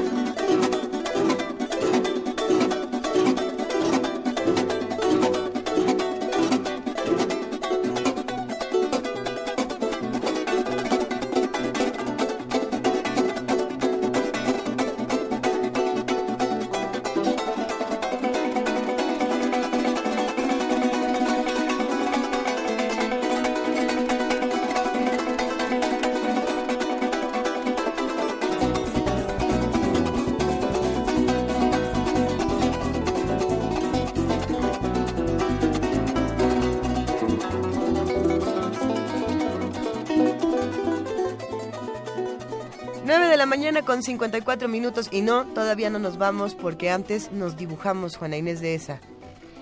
A ver. Nos vamos a dibujar. eh, sí, nos, bueno, no, nosotros no, venturosamente nos va a dibujar alguien que sí de eso vive. ¿Eso de pintarse de colores va a ser literal en este caso? Eh, no sé si de colores, pero porque el chiste es que sea, no sé qué esté pensando Ricardo Peláez, pero el chiste es que sea algo fácil y barato de imprimir. Ajá. Que usted nos pueda recortar, nos pueda llevar a sus vacaciones, a donde sea que vaya a ir, si va a ir a la Alameda, si va Ajá. a ir a alguna playa de la República, si va a ir a alguno de los estados vecinos, a donde sea que vaya usted a ir, llévenos con, con, usted, ayúdenos a compartir sus vacaciones, tómenos una foto y mándenosla por favor a primermovimientounam.gmail.com. O sea, técnicamente, eh, Ajá. digo, para ver si estoy entendiendo el asunto, va a haber un muñeco de cada uno de nosotros o, o de todos juntos, hechos bolas. O sea, ¿cómo, cómo es? ¿Es, un, ¿Es una imagen grupal o Lo que se llama en un muy correcto castellano monton shot. el monton shot, el group shot? Ajá, Digamos, el, este, sí, digamos una, una foto grupal. ajá, O Ahí una, están todos. Una imagen grupal, una imagen de todos nosotros, ajá. este, incluido Arturo González, Amalia Fernández, Amalia Fernández, este, Paco Ángeles, Carmen, Saldívar, Arturo, Vania Noche. Vania Miguel Noche, Ángel, Frida. todos, Miriam. todos, todos ahí hechos bola. Ajá, Y entonces va a recortar la imagen que va a sacar de Facebook, un Ajá. PDF que se va a imprimir, se va a recortar ajá. y, y entonces cuando usted llegue a su bonito sitio de descanso, cuando usted diga, mira, seguro a los muchachos les gustaría conocer este bonito lugar, Ajá. toma una, nos pone ahí, toma una foto y nos la manda a nuestras redes sociales. Frida Saldívar, nuestra productora, nos está recordando el duende de Amelie, de esta película, que se llevaban al el duende. de Amélie, a sí. todo- El gnomo. Yo A aquí diciéndole el duende. Ay, perdón, el gnomo. Bueno, entonces nos van a llevar de vacaciones. Pero ¿qué tal que dicen? A ver, no, yo nada más me quiero ir con... No sé. Ah, no, no, no, vamos todos Con o no va Arturo ninguno, González. ¿eh? No, no, Entonces no, más- esto sí es una cosa colaborativa, este equipo es indisoluble y vamos todos juntos. Órale. Nos, vam- nos vamos a ir de vacaciones y, y mientras nos vamos hay que avisar que eh, los programas no van a detenerse, no, primer movimiento no se detiene ni un solo día, vamos a estar con ustedes, ya les iremos contando cómo vamos a estar con ustedes, eh, pero les agradeceremos muchísimo si nos mandan, eh, pues por supuesto, postales sonoras de todos los lugares en donde estén, no solamente estas imágenes, sino también las sonoridades, las historias. No nos han mandado poemas, hace mucho que no nos mandan poema a primer movimiento ahí es donde nos pueden mandar postales sonoras, poemas para poesía necesaria, eh, porque recomendaciones, ma- mañana, de hecho, es el día de, de la De- complacencia Las complacencias. del cual quiere que le ponga. ¿No hay complacencias todavía o ya mandaron alguna? Nada.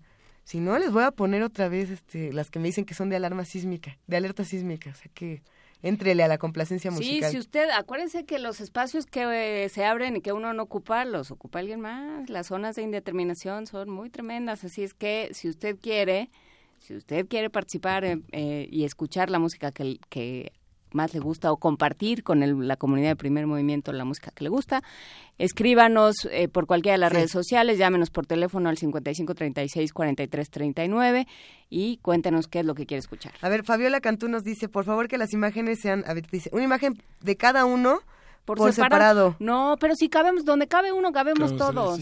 Pero nos van a hacer así chiquitos En el libro, pa'l libro. no, en el libro donde, donde, el libro que se vaya a llevar, ahí nos recorta y ahí nos pone. Como separador. Cabemos todos. Ok, todos cabemos juntos. Eh, pues ya nos vamos, nos despedimos el día de hoy a las 9 de la mañana, ya con 58 para despedirnos bonito. Gracias a todos los que hacen posible el primer movimiento, a los de producción, a los de información, a los de redes sociales, a los de, a los ingenieros en cabina, a los de todo, todos juntos y sobre todo a los que hacen comunidad con nosotros. Y Armando Carreto dice, los que no tenemos vacaciones no nos podemos tomar la foto, por supuesto. O sea, la vacación es una cosa mental. y Llévenos a su oficina. Llévenos a su oficina, este, que, su que si sale a, a- a darse una vuelta y a comprarse un jugo en la esquina, pues ahí tómenos la foto, tenga cuidado con la salmonela nomás y esas cosas. Bueno, no- nos vamos a ir todos en foto y a ver si nos vamos todos juntos también a pasear Sí. un día de estos. ¿Verdad que sí? Sí, es un estado mental, como dice Juana Inés. ¿eh? Es un estado mental. Sí. Pues ya nos vamos. Muchísimas gracias. Eh, gracias a todos los que hacen comunidad con nosotros. Escúchenos mañana de 7 a 10 de la mañana, pero quédense en Radio UNAM porque siguen muchas cosas. Así que nos despedimos por hoy. Esto es, esto fue Primer Movimiento. El mundo desde la universidad.